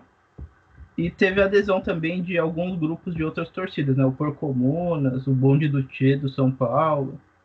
Enfim, isso mostra. A primeira coisa assim na conjuntura que eu fiz foi que é o, a volta do povo para a torcida, porque o povo não está mais no estádio. O, a, a arenização dos estádios afasta o povo. O povo não não não está mais na sociabilidade do estádio, de entrar no estádio e estar tá cercado de dos seus, né? de olhar para o lado e não se preocupar com o que a pessoa é. Lá ele é torcedor do Corinthians, do São Paulo, do Palmeiras. E isso aliado com a questão política atual, que é o contra o governo Bolsonaro e contra as manifestações fascistas do governo. E e, só, e uma outra coisa que eu queria pontuar, que é uma coisa que o Schneider falou no começo, que eu achei interessante, eu acho que vai de encontro com, com essa questão do torcedor, que é ou você se manifestar, contra, e que o Lucas falou também, né? Perdão. Que é você se manifestar contra o governo Bolsonaro ou ficar em casa. Né? Porque é uma é um beco que você entra, né? Ou você fica em casa e o, e o governo vai engolir, vai nos engolir, ou ir para a rua e poder pegar a doença e, e acabar ficando adoecido. Então são dois pontos bem conflitantes, né, do que fazer, de como agir. Mas eu vejo essas manifestações é, desse forma. E, um, e, uma outra questão também que é a, a criminalização das manifestações, né, tanto nos Estados Unidos que o, o Trump decretou os antifas como terroristas e aqui no Brasil que segue o mesmo caminho, né? Tudo que o Trump faz, o, o Bolsonaro também tenta fazer, e já vai de encontro a uma criminalização das torcidas organizadas, que é muito forte nos anos 90 por conta da violência também. Acho que é isso. Fechou, fechou. É, Lucas.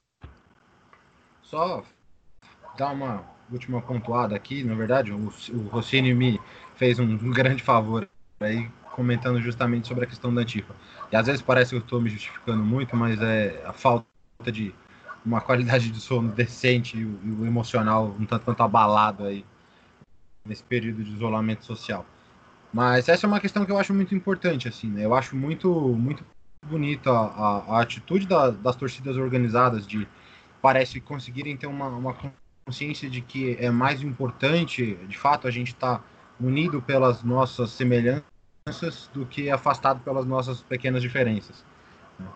E essa criminalização da Antifa, para mim, é muito significativa. Né? É, o Trump fez essa criminalização nos Estados Unidos, e lógico que o bosta desse desgoverno atual que a gente vive foi lá e retuitou a questão da, da Antifa. Né? É, a criminalização, especialmente da Antifa, ela é muito bizarra e ela mostra, de fato, a, a tentativa de ser autoritário né, no, no, poder. Porque, veja, a gente quando fala da Antifa, a Antifa não é um, uma, um grupo como se fosse o ISIS, né, o, o Hezbollah, não é uma organização com, com um líder, ela é uma bandeira. E a gente está falando de uma bandeira que ela representa a indignação com, com o fascismo, com o que propõe o fascismo. Não é uma organização, é, ela é uma, é uma bandeira de fato, né? E a gente vive esse tempo assombroso em que se tentam velar e, e, e repudiar esses movimentos. Aqui a gente também teve já é, tentativas de, de conceber o, o MTST como um movimento terrorista, né? uma série de questões aí que são muito importantes. Né? E eu acho que é muito importante a contribuição que os colegas fizeram, principalmente acerca da, da questão racial que a Marina levantou. A gente, de fato, vive ainda uma sociedade absurdamente arraigada de questões raciais. E quando eu falo, por exemplo, de respeito aos procedimentos, né, é claro que uma, a revisão que eu proponho é justamente nesse sentido, porque assim, uma mulher branca tem condições de pagar uma fiança de 20 mil reais né, e aguardar o seu julgamento em casa, enquanto grande para grande parcela da, da população uma fiança dessa é inconcebível. É a renda anual de, de uma família. Né? Então é, é uma revisão profunda e severa em todas as esferas da, da sociedade que a gente vive. Maravilha. É, professor Alberto, queria comentar mais algumas coisas. A palavra é sua. E depois a gente retorna por Fernando também.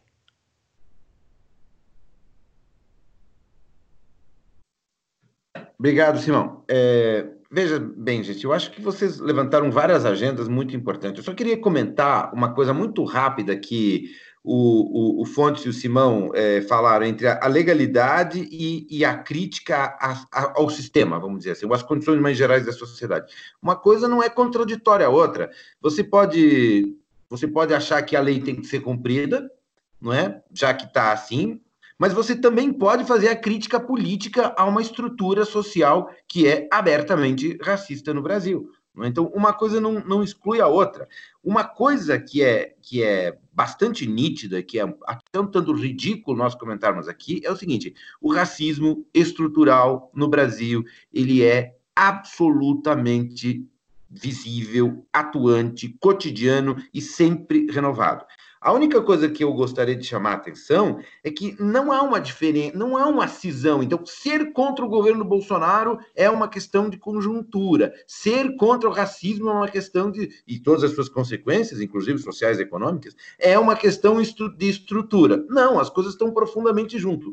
Aliás, o governo Bolsonaro representa organizadamente o movimento o supremacista. Os supremacistas brasileiros brancos não é? Veja a citação implícita nas tochas da Sarah Winter. Não é? Aquilo é evidentemente uma manifestação do, dos supremacistas brancos. Existem supremacistas brancos no Brasil. Eles não se apresentam a maneira e a linguagem dos supremacistas americanos e eles estão em absoluto apoio ao governo Bolsonaro. Então, me parece um pouco, um pouco assim, um pouco um pouco centro acadêmico, primeiro ano de graduação, achar que uma coisa é estrutural, racismo, nananã, né, as condições econômicas e tal, e do outro lado é o governo Bolsonaro.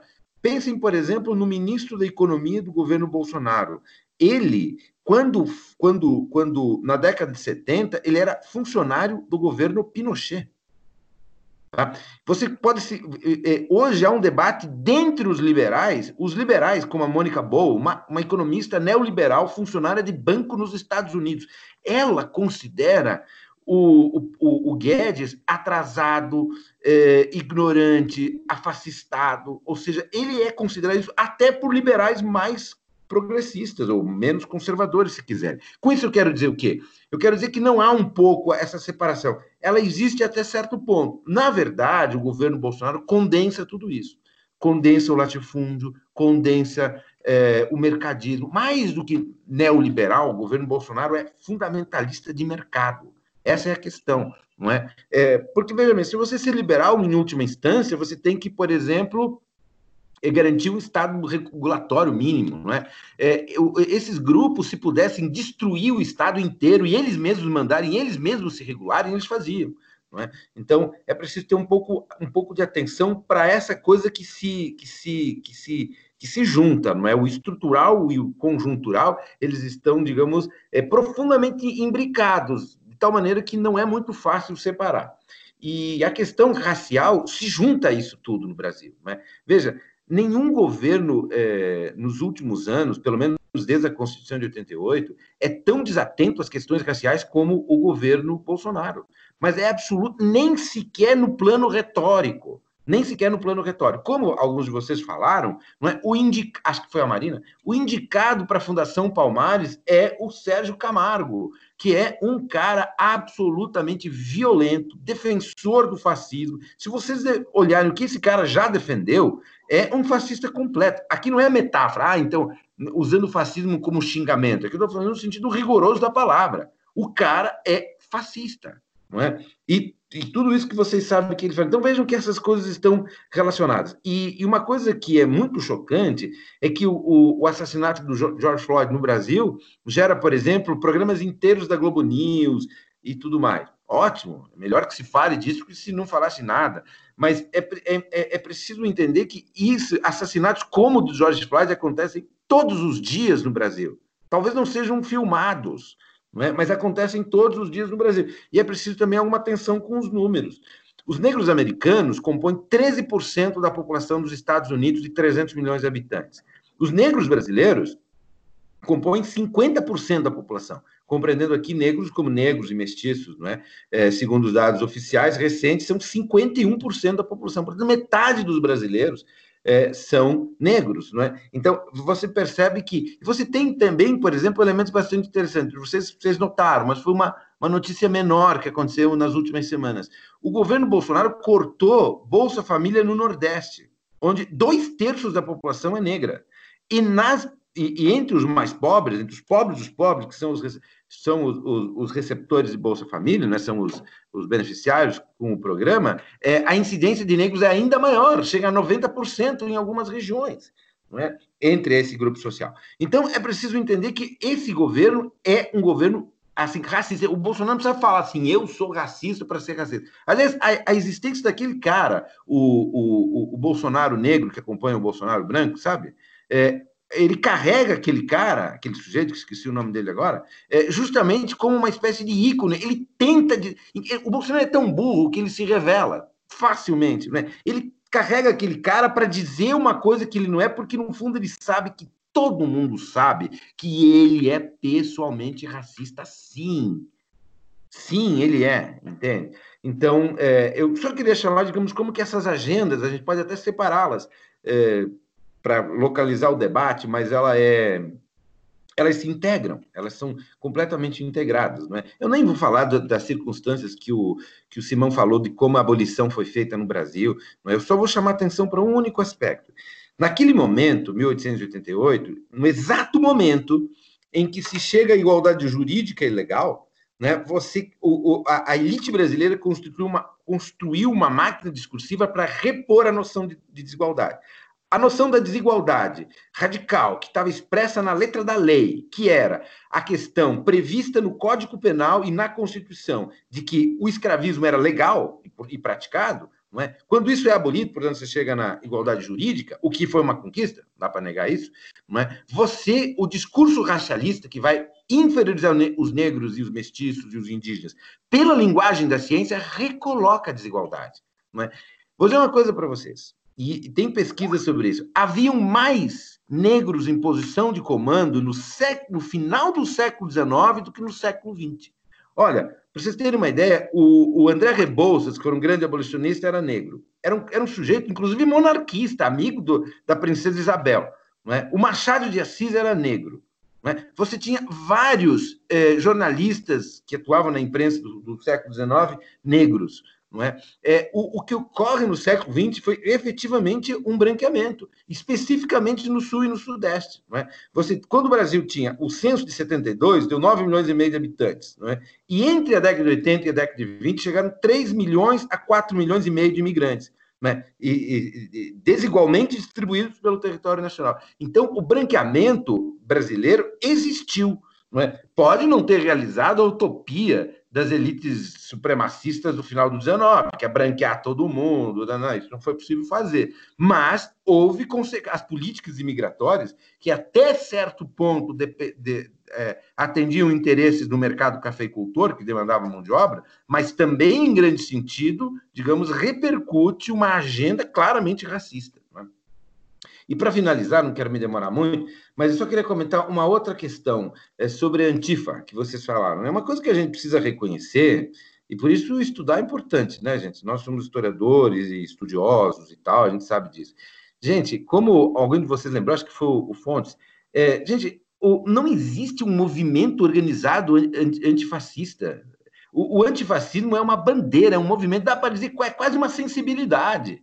É, é antifascista quem quer ser antifascista. Não tem que pagar tributo, fazer carteirinha, nem nada. Aliás, o antifascismo foi criado justamente porque era a única maneira de se chegar a uma bandeira pluralista. Na Itália dos anos 20, os anarquistas, os comunistas de linha stalinista, os trotskistas e os social-democratas não se entendiam. Eles tinham rachas a criação da Antifa foi a única maneira de uni-los, numa bandeira específica, que era a luta contra o fascismo. Então, a, a, o antifascismo nasceu pluralista, ele é pluralista. É antifascista quem decidiu ser.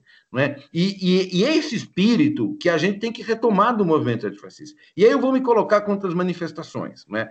É, eu também não sei o que fazer, mas uma coisa que eu, eu, eu, eu tenho claro para mim: acho sim que as torcidas do futebol podem e devem liderar, e, e, queria fazer grande referência à torcida do Corinthians, né? É, e isso não vem porque vem por causa da democracia corintiana, há uma acumulação histórica nesse sentido. E é por isso que foi a, a democracia corintiana que liderou e que teve adesão de pessoas que acompanham outras torcidas e tudo mais. Né? Acho sim que deve se manifestar, acho que deve ir para a rua, não é? é? eu tenho, eu não sei, eu estou falando, estava debatendo hoje à tarde se eu ia ou não na manifestação de amanhã, por causa daquilo que o, o, o Gabriel colocou, não é?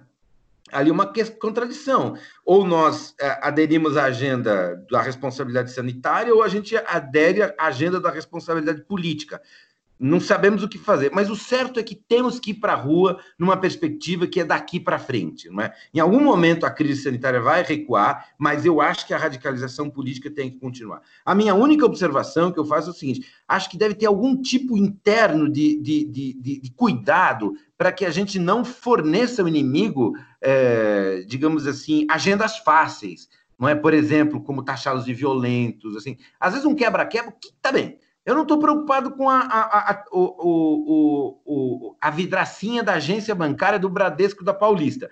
Mas o que, que a gente ganha com isso? Quebramos a vidraça, mudou a vida de alguém? Não, não mudou nada.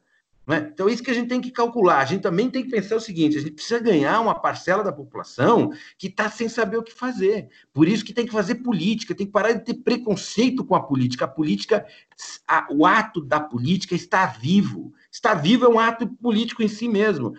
Estar vivo em convivência com os outros é um ato de negociação de diferenças, de negociação de interesses. Política é isso. Se você vive numa casa com uma única pessoa, por exemplo, um casal, ali tem política uma política de convivência. O que, que faz, o que, que eu não faço, o que, que pode, como é que a gente divide os trabalhos domésticos e tal. Isso, numa escala social, vai se complexificando ao infinito. Não é? Temos de fazer política. E aí temos sempre pensar nos nossos adversários, eleger os nossos adversários e, observ e observar o que eles pensam. Não é? Eu acho uma coisa muito interessante entender o que eles estão dizendo, ver quem que eles estão conseguindo aderir e conseguir fazer um discurso que vá ao encontro deles. Então, por exemplo, é, um quebra-quebra desordenado, por exemplo, hoje, é tudo que o, o, o Bolsonaro quer. O que, que, o Bolsonaro mais não quer? Ele não quer que tenha uma grande manifestação com grande adesão popular e que não tenha grandes quebra-quebras, porque aí ele fica vendido. Ele se enfraquece, tem gente na rua, não tem, não pode não ter, pode ter alguma coisa aqui a colar, porque também não se controla grandes multidões, mas você enfraquece o discurso. Então a gente tem que sempre pensar assim: o que, que o nosso inimigo quer que nós façamos. Às vezes a gente faz o jogo do inimigo, às vezes até sem, fa sem fazer. Até porque nós estamos tão embortados e dentro de nós mesmos que nós perdemos a capacidade de produzir enfrentamento político racional, consequente, é, responsável. E não confunda o responsável por se coxinha. Tem horas que se justifica ir para o pau, tem horas que se justifica, inclusive, quebrar a lei. Não é? Mas aí a gente tem que fazer de um modo calculado, de um modo quando a gente consegue perceber que tem adesão social, não é? E pensar que a luta política não é para ver quem que é o mais puro e o mais bonitinho, é para ver quem chega no poder, não é? Então, eu acho que a, a, bandeira muito clara é essa: enfrentar o Bolsonaro é também enfrentar a, a, a estrutura do racismo e da desigualdade brasileira. A desigualdade brasileira tem dois pés nítidos, não é? A concentração na renda, da renda, do poder e do dinheiro e da propriedade, isso no plano econômico, e a concentração étnica na outra ponta. E ainda tem uma terceira agenda de concentração, que é a concentração no sul e no sudeste, não é que desiguala a nação. Você não pode ter uma região do país com uma renda per capita muito mais alta que a outra, porque isso causa uma série de desequilíbrios. Então, essas agendas que nós temos que pensar e atuar em consequência. Então, quando eu chamo a atenção para uma responsabilidade do enfrentamento do fascismo e das questões estruturais, entendendo como fazem parte da, das mesmas coisas, é, digamos assim, ter consciência do que é tático e do que é e do que é estratégico. Nesse sentido, o, o, o, os velhos comunas eram muito muito capazes de fazer esse tipo de reflexão. E é isso que a gente tem que fazer. É ver o que é tático, o que é estratégico. Tem aliança que se justifica, porque não é uma aliança para sempre, é aliança para derrubar o Bolsonaro. Acabou o governo, derrubamos o governo Bolsonaro, acabou a nossa aliança. E as disputas e as divergências vão aparecer e a vida vai repor as, as questões, não é? É, o que eu só acho que a gente tem que tomar um cuidado para não fazer o jogo do Bolsonaro e do governo. Acho que não estamos fazendo. Eu, eu acho que o governo Bolsonaro começa a perder espaço e é por isso que há várias manifestações de desespero no governo. Não é só no governo, pessoa, mas também nos apoiadores do governo. Eles estão cada vez mais na defensiva. A gente tem que se empoderar, ir para cima e fazer política. E conversar com as, com as pessoas. Você vai conversar com um popular, não, você não vai chegar falando em fascismo Sabe? Você chega falando do SUS, por exemplo. É muito mais tático. E a gente sabe que uma coisa. Nós acreditamos no SUS. Não está mentindo? Não está. Mas tem que falar de uma linguagem que se conecta com a pessoa. Não é? Muitas vezes a esquerda é arrogante. A gente tem que superar isso. Gente, desculpa, acho que eu falei demais, não é? Já são seis horas. não, não tem problema, professor. Não tem, não tem limite de horário, não. A gente não vai receber nenhuma conta do, do, do Windows ou do relógio em si pelo, pelo abuso das seis horas. é, Fernando, suas colocações agora. E enfim, a gente já vai já vai depois disso partindo para o encerramento desse episódio, fazendo as nossas indicações. Tá legal. É, eu, eu, gostei muito da fala da Marina, muito mesmo. Uh, só acho o seguinte, ela, ela, a Marina comentou num certo momento, né? Acho que foi a Marina, acho que foi você, Marina, é, que muitas vezes os eventos né, de agressão ou de violência contra o negro, eles não são filmados no Brasil. É, eles são filmados. Eles são filmados. Né? É, eu acho, assim, temos o caso que você comentou dos 80, a, a, a, da família que foi morta, tantos vídeos que aparecem por aí, né? É, eu estava pensando enquanto você estava falando, né? É, eu, eu, eu, acho que o, o, o, o Brasil chegou num, estágio, né? A responsabilidade chegou no estágio em que nós vivemos dentro do Eichmann em Jerusalém. Nós, estamos dentro do Eichmann em, em Jerusalém, né? É, existe, é, é se, se construiu, né? durante toda essa carga, né, eh, seja racista, eh, exclusiva, eh, de exclusão, aliás, nação negro, uma banalização em cima da morte do negro. Né? Ah, eu, dentro do, do, cenário, dentro do que, do, da morte do menino no, no, no, lá em Recife, né, Miguel, eu acho que a, a, a mãe dele falou uma coisa né, saiu até publicada, umas notinhas pequenas, mas saiu publicada, né, é, em que ela falou o seguinte: se fosse o contrário, o meu nome teria sido publicado, o meu rosto teria saído em tudo quanto seriam portais de jornal. Né? E nós descobrimos aí, e foi descoberto, né, que a, a, a, mulher que cometeu esse crime, ela é a mulher do prefeito de uma cidade Pernambuco, Tamandaré, chamada Sara, a mulher chama Sara Hicker, Sara Hacker, alguma coisa assim, Hacker, não, não lembro agora bem o momento. E ainda o nome dele não aparece. Não aparece. Já apareceu o rosto, e o nome dela, eu prestei muito bem atenção desde quinta, né, desde quinta-feira sobre isso, não aparece o nome da, da, da criminosa. Né? Agora, se fosse o oposto, já teria aparecido. Né? É, obviamente que o fato de, é, acho que foi o Lucas que falou, dos, é, pagar a sentença de 20 mil reais, óbvio. Desculpa o termo, desculpa um pouco de ser chulo, mas é, é, morar naqueles apartamentos, 20, 20, 20 mil reais é dinheiro de pinga. É só as contas do mês que eles pagam para viver naquele prédio naquele conjunto de naquelas duas torres lá. Então, é né, uma, uma, um racismo estrutural que em alguns momentos consegue ser um pouco, não sofisticado, mas, mas é, consegue estabelecer algumas táticas embora manjadas, como foi a questão do copo de leite, do dog whistle, né, da última semana. Tá? Não, não, vou falar da questão da bandeira, da bandeira é, do partido de extrema-direita é, é, ucraniano, tá? mas é, eu, eu, eu, sinceramente, eu acho que nós vivemos em Eichmann em Jerusalém, o Eichmann em Brasília, Eichmann em São Paulo, Eichmann em Rio de Janeiro. Né? Ah, eu, até marquei que eu ia falar aqui, mas é. E indo para a questão do fascismo, né, é, nos últimos dias, né, uma das tentativas de desqualificação né, de ser conceituado ou categorizado o governo atual como fascista é que, ah, é um governo em que você tem um ministro da economia liberal. É, todas as experiências concretas do fascismo, em seu nível institucional, então vamos voltar ali, é, é, seja a, a Itália, seja a Espanha pós-franquista, é, seja desculpa, a, a própria a, a Portugal salazarista, todos eles se pautaram pela expansão liberal de algum momento, ou em vários momentos. Né? A, a, a, Espanha, pouca, pouca, isso é pouco analisado, pouco pensado, mas a, a Espanha franquista fez um acordo em 59 com a FMI de liberalização.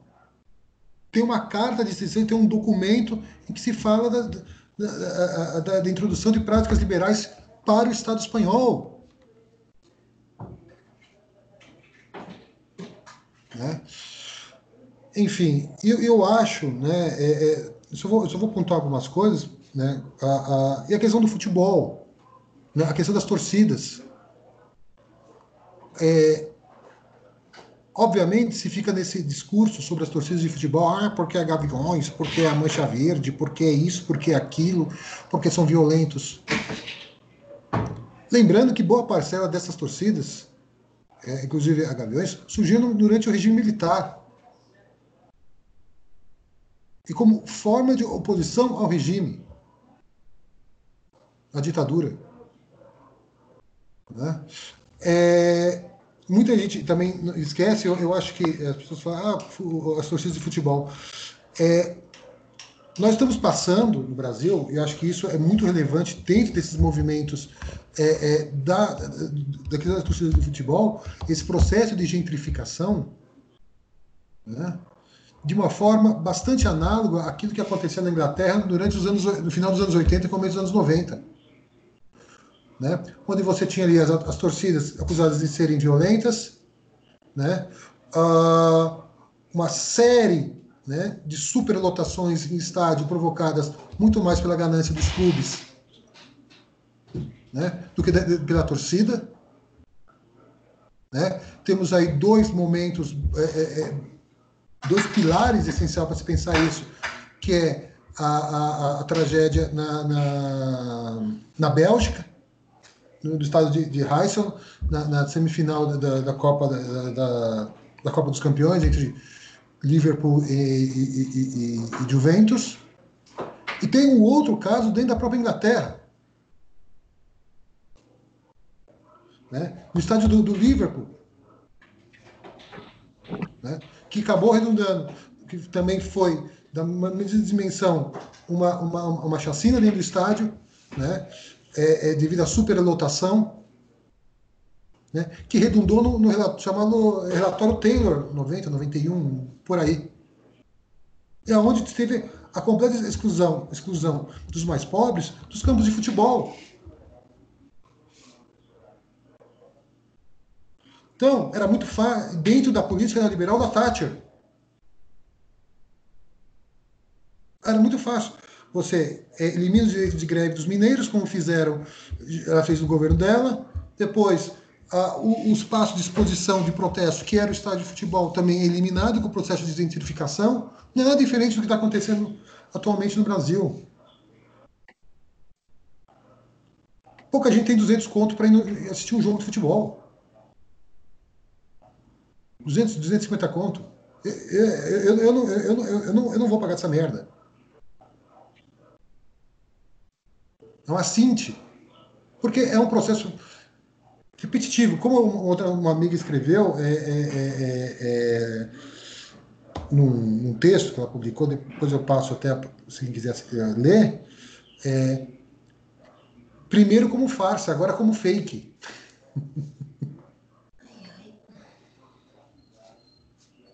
Ah, desculpa. Primeiro como tragédia e agora como fake. Então, é, era, mais, era só pontuar é, é, é, algumas dessas questões, porque não é a ação, ela é, repito, ela é estrutural. Da mesma forma que o racismo é estrutural, mas esse processo né, de fascistização ele é estrutural e ele é imposto de cima para baixo. Ah, você, mas porque historicamente você tem que ter especificidade. Ok, é óbvio, não, não estou falando que estamos na Itália na década de 30 ou na Alemanha na década de 20, apesar que nós estamos muito próximos de uma Weimar tropical. Isso aqui é uma Weimar tropical.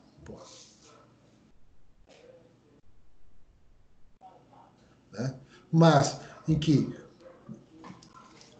a, a situação política econômica, cultural, impetrada pelo governo, ela segue o manual italiano, segue o manual espanhol, segue até certa medida o, o manual a, a português e por aí vai. Era isso, era já, mais ou menos isso que eu queria dizer. Maravilha, maravilha mesmo. É, enfim, ficam muitas questões que a gente pode voltar e abordar em outros episódios, né? Mas aí ficaria para outras possibilidades de adentrarmos especificamente alguma dessas questões. Acho que por hoje já deu para levantar bastante bastante questionamento, bastante reflexão para você que está escutando aí a gente agora, ou para nós mesmos que enfim participamos aqui hoje nessa troca que fizemos nessa última hora e, e alguns quebradinhos. Então vai agora um, da nossa parte já a famosa indicação de leitura que é a nossa tentativa de também levar algumas reflexões através de indicações bibliográficas, de filme, etc, etc, para você que nos escuta, certo? Então eu vou começar pelos nossos convidados. Começar pelo Fernando que acabou de falar. As suas recomendações, Fernando.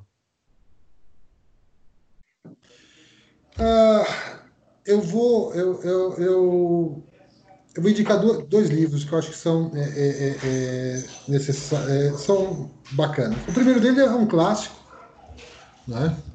Que é pode indicar três? Pode, pode, pode, pode. Obrigado. Pode indicar tudo que você quiser, Fernandão. Poxa, Inclusive filme, série, música, enfim. Não, é, que o canalha do Simão falou que só podia. Olha, faz uma indicação, então eu só selecionei um ou dois só, então, mas. Assim. Não, não. Quantas forem ah, suficientes? Eu, eu, eu, eu, acho assim. É, acho que uma, uma, um clássico, né? Acho que já, já é um clássico. Queria indicar o, o texto do Norbert Elias, né? O, o livro, né? Que é o Processo Realizador, são dois volumes, né? Em que ele traz, trata ali uma, uma, uma trajetória, né? Da constituição dessa, dessa, uh, dessa formação civilizacional do Ocidente. Né? É, é, eu acho que é, é, bastante, é uma obra bastante relevante, embora seja em, o Brasil está publicada em dois volumes, né? publicada pela Jorge Zahar.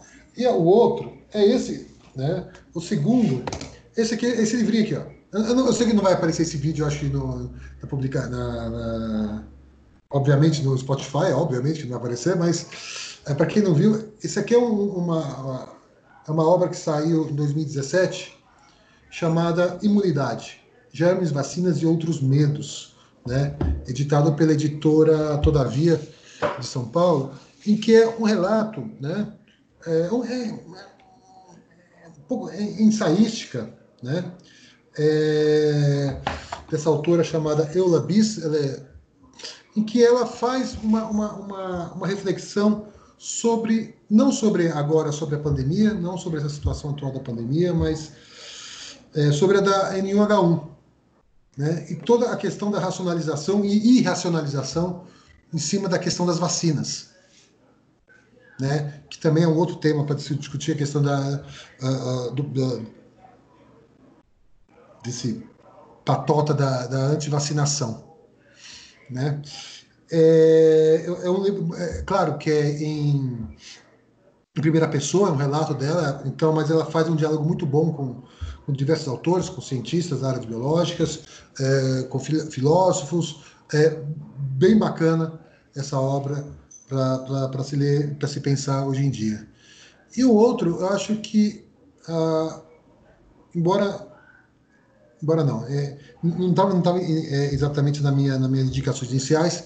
Eu acho que um livro também que é pouco lido, que é pouco é, abordado, é o livro do Clóvis Moura, né? a história do negro brasileiro.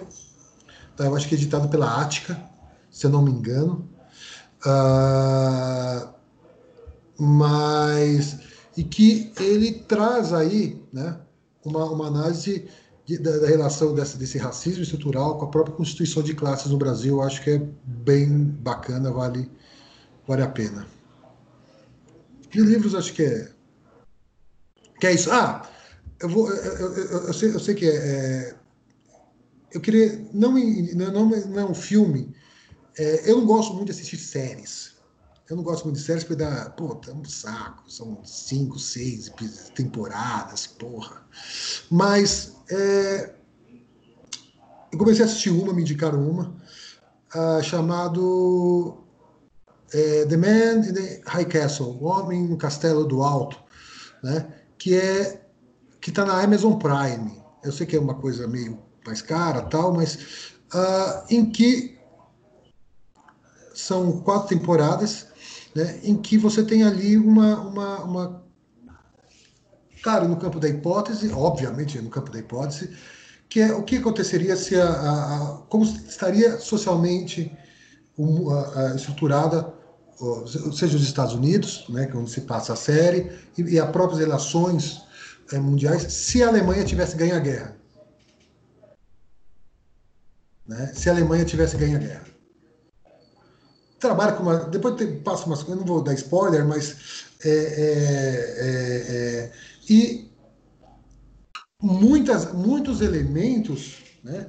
quer dizer, que é uma, é uma ficção, né? É, nós percebemos hoje, aqui, né? Só para dar um, um uh, os Estados Unidos ganham a guerra, Estados Unidos e Japão ganham a guerra, né? Os, os Estados Unidos perdem a guerra, tal. Uh, o, o, o, território americano é dividido costa uh, costa leste controlada pela Alemanha, costa oeste pelo Japão, tá? E no meio tem uma zona neutra ali. É... Não estou dando spoiler, né? aparece no, no, no, na descrição da, da série. É... E Detalhe, a Itália não aparece, isso que é bacana. Eu já, a Itália não, não existe Itália na série. Não existe Itália. Né? Mas vale muito a pena, eu acho que é, é, é uma série parece distópica. Né? Então, quem puder acessar, pedir emprestado aí, assistam, que é muito, muito, muito, muito bacana. O Gustavo, o Gustavo Cerqueira, acho que assistiu, ele falou que a série é muito louca, então que ele falou que é muito louca, porque acho que ele deve ter assistido alguma coisa. Era isso. Maravilha. Excelentes indicações mesmo. Essa série eu tô há algum tempo já tentando achar ela em torrent para baixar ilegalmente, só que até agora eu não tive êxito na busca. Vou, vou continuar é, é, a procurar essa série. E já agradecer o Fernando pela disponibilidade de mais uma vez estar aqui participando com a gente. Sempre uma participação muito enriquecedora né, do, do nosso, do nosso elemento oculto do resenha histórica, o easter egg. O easter egg, do, é o easter egg. Eu, gostei, eu gostei do easter egg. Easter egg. Se você quer saber quem é o Fernando, olha lá nossa arte gráfica e, enfim, procure onde está Fernando. Então, mais uma vez aqui, o João, muito obrigado pela sua disponibilidade de conversar com a gente nesse episódio. E agora também, é, já agradecendo a disponibilidade do professor Alberto, em estar aqui participando, conversando com a gente, levantando algumas questões, explicando outras, e que vai fazer as suas indicações. Professor. Bom, gente, eu, como Fernando, fui muito. Demorei muito a começar a assistir séries e tal. Vou muito ao cinema, vejo muito filme, mas vi pouca série. Mas vi uma série recentemente que gostei muito. Chama-se Babylon Berlin. Não é? Se passa em Berlim em 1929, é uma série alemã que foi construída de 2017 para cá. Muito interessante, fala do cotidiano da cidade, a multiplicidade da cidade de Berlim, é, e naquele, naqueles anos onde se está na iminência é, do nazismo, que já está na sociedade e aparece, inclusive na polícia, é? o que é um, um, assunto que nos diz muito, não é? é? por tudo isso que nós falamos, inclusive. O outro é um texto relativamente pequeno, mas comovente do Antônio Cândido, não é? de um grande intelectual, que é o Antônio Cândido, chamado Direito à Literatura. Nesse texto ele vai dizer, digamos, como que os mais pobres, como toda pessoa, como todo ser vivo, tem direito à fabulação, a, a, a, pensar, a refletir a vida, e como que a literatura alimenta todas as instâncias da vida. É um texto escrito eh, sem pernosticismo, limpo, reto, direto, elegante, não é? e que pode ser lido metaforicamente. o direito à literatura é o direito à liberdade, à vida, à integração social, aos direitos econômicos e tudo. Não é? E o outro livro, que é um clássico, que é Assim Foi Auschwitz, do Primo Levi. testemunho de 45, não é? de um sobrevivente de, de dos campos de concentração. Não é? Acho que é um, é um texto muito importante é, para pensar esse limite da vida e da morte, para pensar esse limite da civilização. É? Por alguma razão, algo me diz que esse é um livro oportuno nesses tempos. É isso, meus amigos. Excelentes indicações, professor. É, obrigado mais uma vez por, é, por topar participar.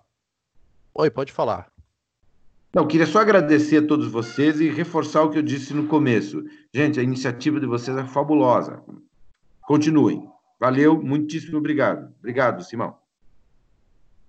É, enfim, são palavras como essa que nos motivam a continuar produzindo aqui o, o Resenha Histórica.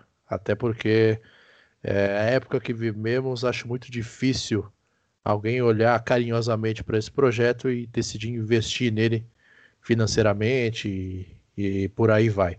Então, novamente, agradecer ao professor Alberto e ao professor Fernando por estarem participando aqui dessa, dessa nossa conversa e já deixo aqui aberto o convite para futuras próximas participações.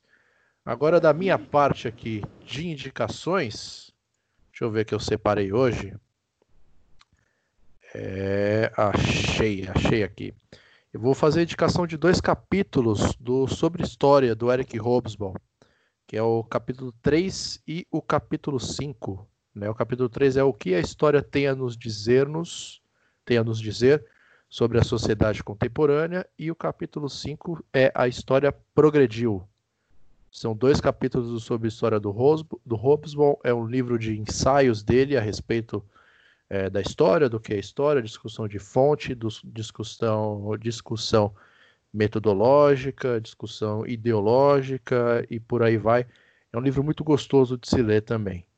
E o segundo deles aqui é um retorno do nosso padrinho não oficial do Resenha Histórica, que é o José de Assunção Barros, que é um livrinho bem curto que já apareceu aqui lá nos primeiros episódios como indicação, que é As Hipóteses nas Ciências Humanas, esse publicado pela editora Vozes, e o Eric Hobsbawm sobre História, publicado pela Companhia de Bolso. Dito isso, é, Lucas, suas indicações agora.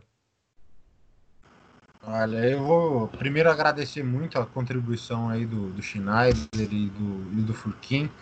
É, dizer que eu acho que em alguma medida é isso, né? São tempos aí complicados que a gente está vivendo. Uma faca de dois legumes essa questão da manifestação. Né? Eu acho que a gente tem aí que começar a pensar nas, nas possibilidades, no que fazer, mas primeiro manter-se vivo. Eu acho que hoje manter-se vivo é um ato revolucionário. Né? Depois, claro, a gente tomar as ruas e, e, e enfim, e propor aí mudanças significativas. Eu vou me pedir até um pouco de desculpa pela, por me alongar, hoje são muitas indicações.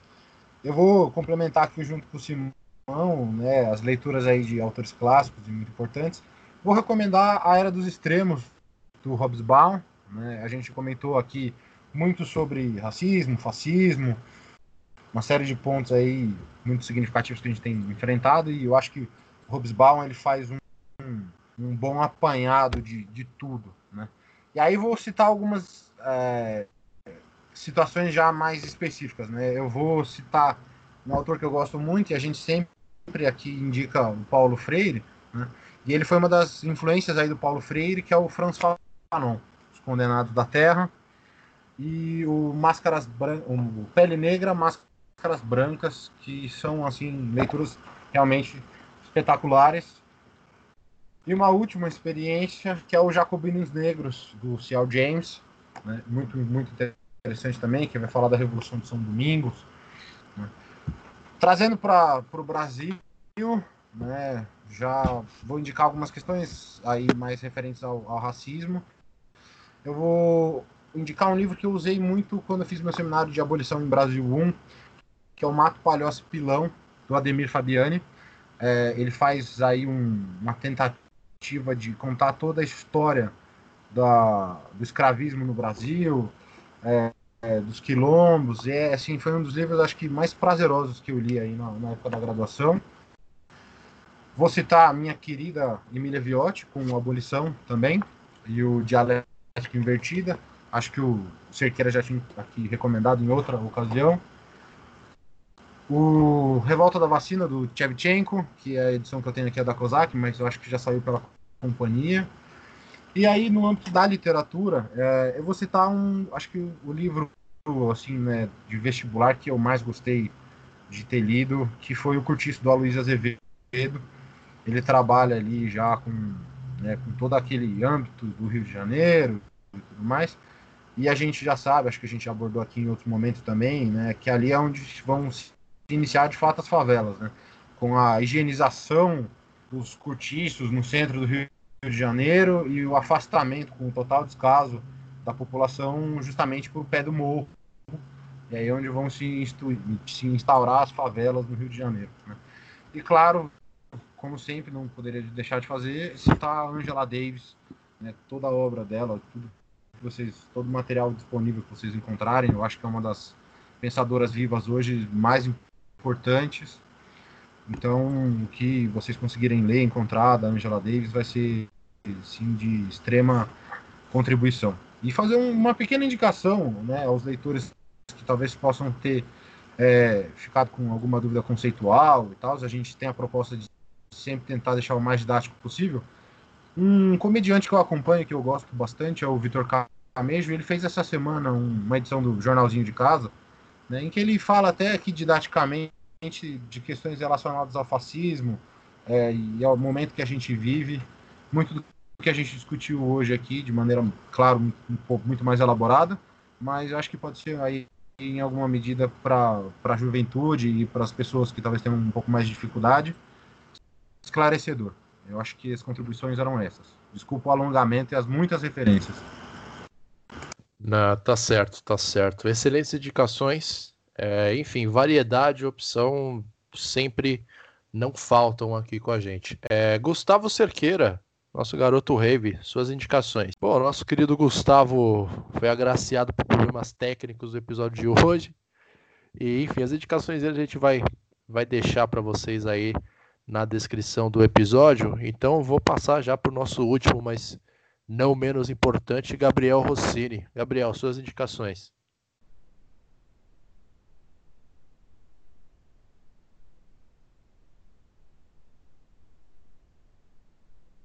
Gabriel? Tava mutado aqui, desculpa. É, eu nem tinha pensado em falar de, de futebol, do, de indicações de futebol. Mas como, bom, essa semana, por conta da manifestação, se tornou evidência, eu vou deixar o Territórios do Torcer, organizado pelo Bernardo Buarque de Holanda e José Paulo Florenzano, que ele trata da questão das torcidas organizadas de São Paulo e um outro que é Os Geraldinos, que é um documentário que trata da Geral, que era o setor popular do Maracanã, que custava um preço irrisório, tipo, dois reais, três reais, e que o povo ia assistir o jogo numa posição ruim, mas era a festa, era literalmente a festa do povo, né? Então tinha de todo tipo de gente. E eu queria fazer só um parênteses na fala do Fernando sobre o, o acidente lá de Hillsborough, da política da Thatcher de criminalização dos estádios, que é o que acontece, né, no que acontece que o, a geral faz parte disso aqui no Brasil, né, o fim. E o parênteses que eu queria fazer é que a, as, as torcidas lá na, na, Inglaterra odeiam a, a Thatcher, né, e nos aniversários de morte dela eles cantam uma música que chama When Thatcher Dies, We Have a Party, que é um praticamente o país inteiro canta a música. Então acho que é isso. Agradecer ao Fernando e ao Schneider. E é só. Agora as indicações da Marina. Marina, suas indicações para o episódio de hoje. Bem, eu tenho um livro aqui para indicar. Ele chama Manual Prático do Ódio, do Ferrez. Para quem não conhece Ferrez, porque ele não é, né, digamos assim, da nata da literatura, né? Ferrez é um escritor, romancista, da periferia aqui da, da Zona Sul de São Paulo, né? E ele tem, ele tem, né? Ele, ele praticamente criou o selo de, de, do, de literatura marginal, e a Onda Sul, que produz é, roupas, né? Que tem mais essa, essa temática da periferia, do moleque de quebrada, da mina de quebrada, né? E ele tem diversas ações, ações com ONGs, ele é de, de conselho editorial também de livros, ele é um cara ferrado, para não dizer fudido, né, nesse na área da literatura marginal. Então, o Manual Prático do Ódio, ele é um romance, né, que articula o, as personagens dessa questão do, do rancor social, do distanciamento social, tratando realmente essa questão da exclusão através do, do racismo e também das questões sociais, né, do, do, da, do, do ser humano periférico, né, trazendo a realidade da Zona Sul de São Paulo. Sabemos que no Brasil existe, existem inúmeras realidades, cada estado tem a sua, mas São Paulo também, cada região tem a sua realidade, tem as suas dificuldades, seus problemas, e suas despolíticas também. E aí fica é, somente essa? Ou a gente joga o Sobrevivendo do Inferno de 1997 do Racionais? Acho que é bem cabível. E por aqui encerro, gente. Excelentes indicações da Marina. É, Sobrevivendo no Inferno vai continuar sendo um clássico da música, da literatura brasileira em diferentes localidades, em diferentes temporalidades. É um álbum de 20 anos, 22 anos atrás, que continua falando com bastante fidelidade e bastante eficiência com a periferia e sobre a realidade periférica, né? Acho que só muda o, os agentes com quem com quem com quem se fala. E o nosso garoto Rave passou as indicações dele aqui para mim. Então a primeira delas é o que é História Cultural, do Peter Burke. É a segunda edição, publicada pela Zahar. E a escrita da história, nova, novas perspectivas do Peter Burke também, que já apareceu em uma outra oportunidade aqui no Resenha Histórica. A terceira, O Mito da Democracia Racial, um debate marxista sobre raça, classe e identidade, do Wilson Honório da Silva, publicado pela, edi pela editorial Sanderman. É, o próximo é do Hebe Matos, Das Cores do Silêncio, publicado pela editora da Unicamp. E por último, A Dialética Invertida e outros ensaios, que foi falado aqui pelo Lucas da Emília Viotti da Costa, publicado pela editora da Unesp. Então, pelo episódio de hoje é isso. É, mandar um abraço aqui para o Luciano, para o Gustavo Amaral e para o querido Ernesto, que fazem parte aqui do Resenha Histórica e que hoje não puderam participar com a gente. Agradecer mais uma vez de coração a participação do professor Alberto, a participação do professor Fernando. Fica aqui aberto o convite para próximas participações. Da nossa parte aqui do Resenha Histórica, para você que está nos escutando, que você esteja bem em casa, esteja protegido, lavando as mãos e usando máscara, e que tenha muita ponderação a partir das reflexões que foram levantadas aqui hoje, certo? Lembrando que o Resenha Histórica está disponível no Spotify, no Google Podcast, no Castbox e no Apple Podcast. E o nosso contato está lá no Instagram, arroba Resenha Histórica. Lembrando sempre, se quiser desenvolver algo mais elaborado, é resenhahistórica.gmail.com. É isso, a gente se vê no próximo Resenha Histórica. Até mais e tchau!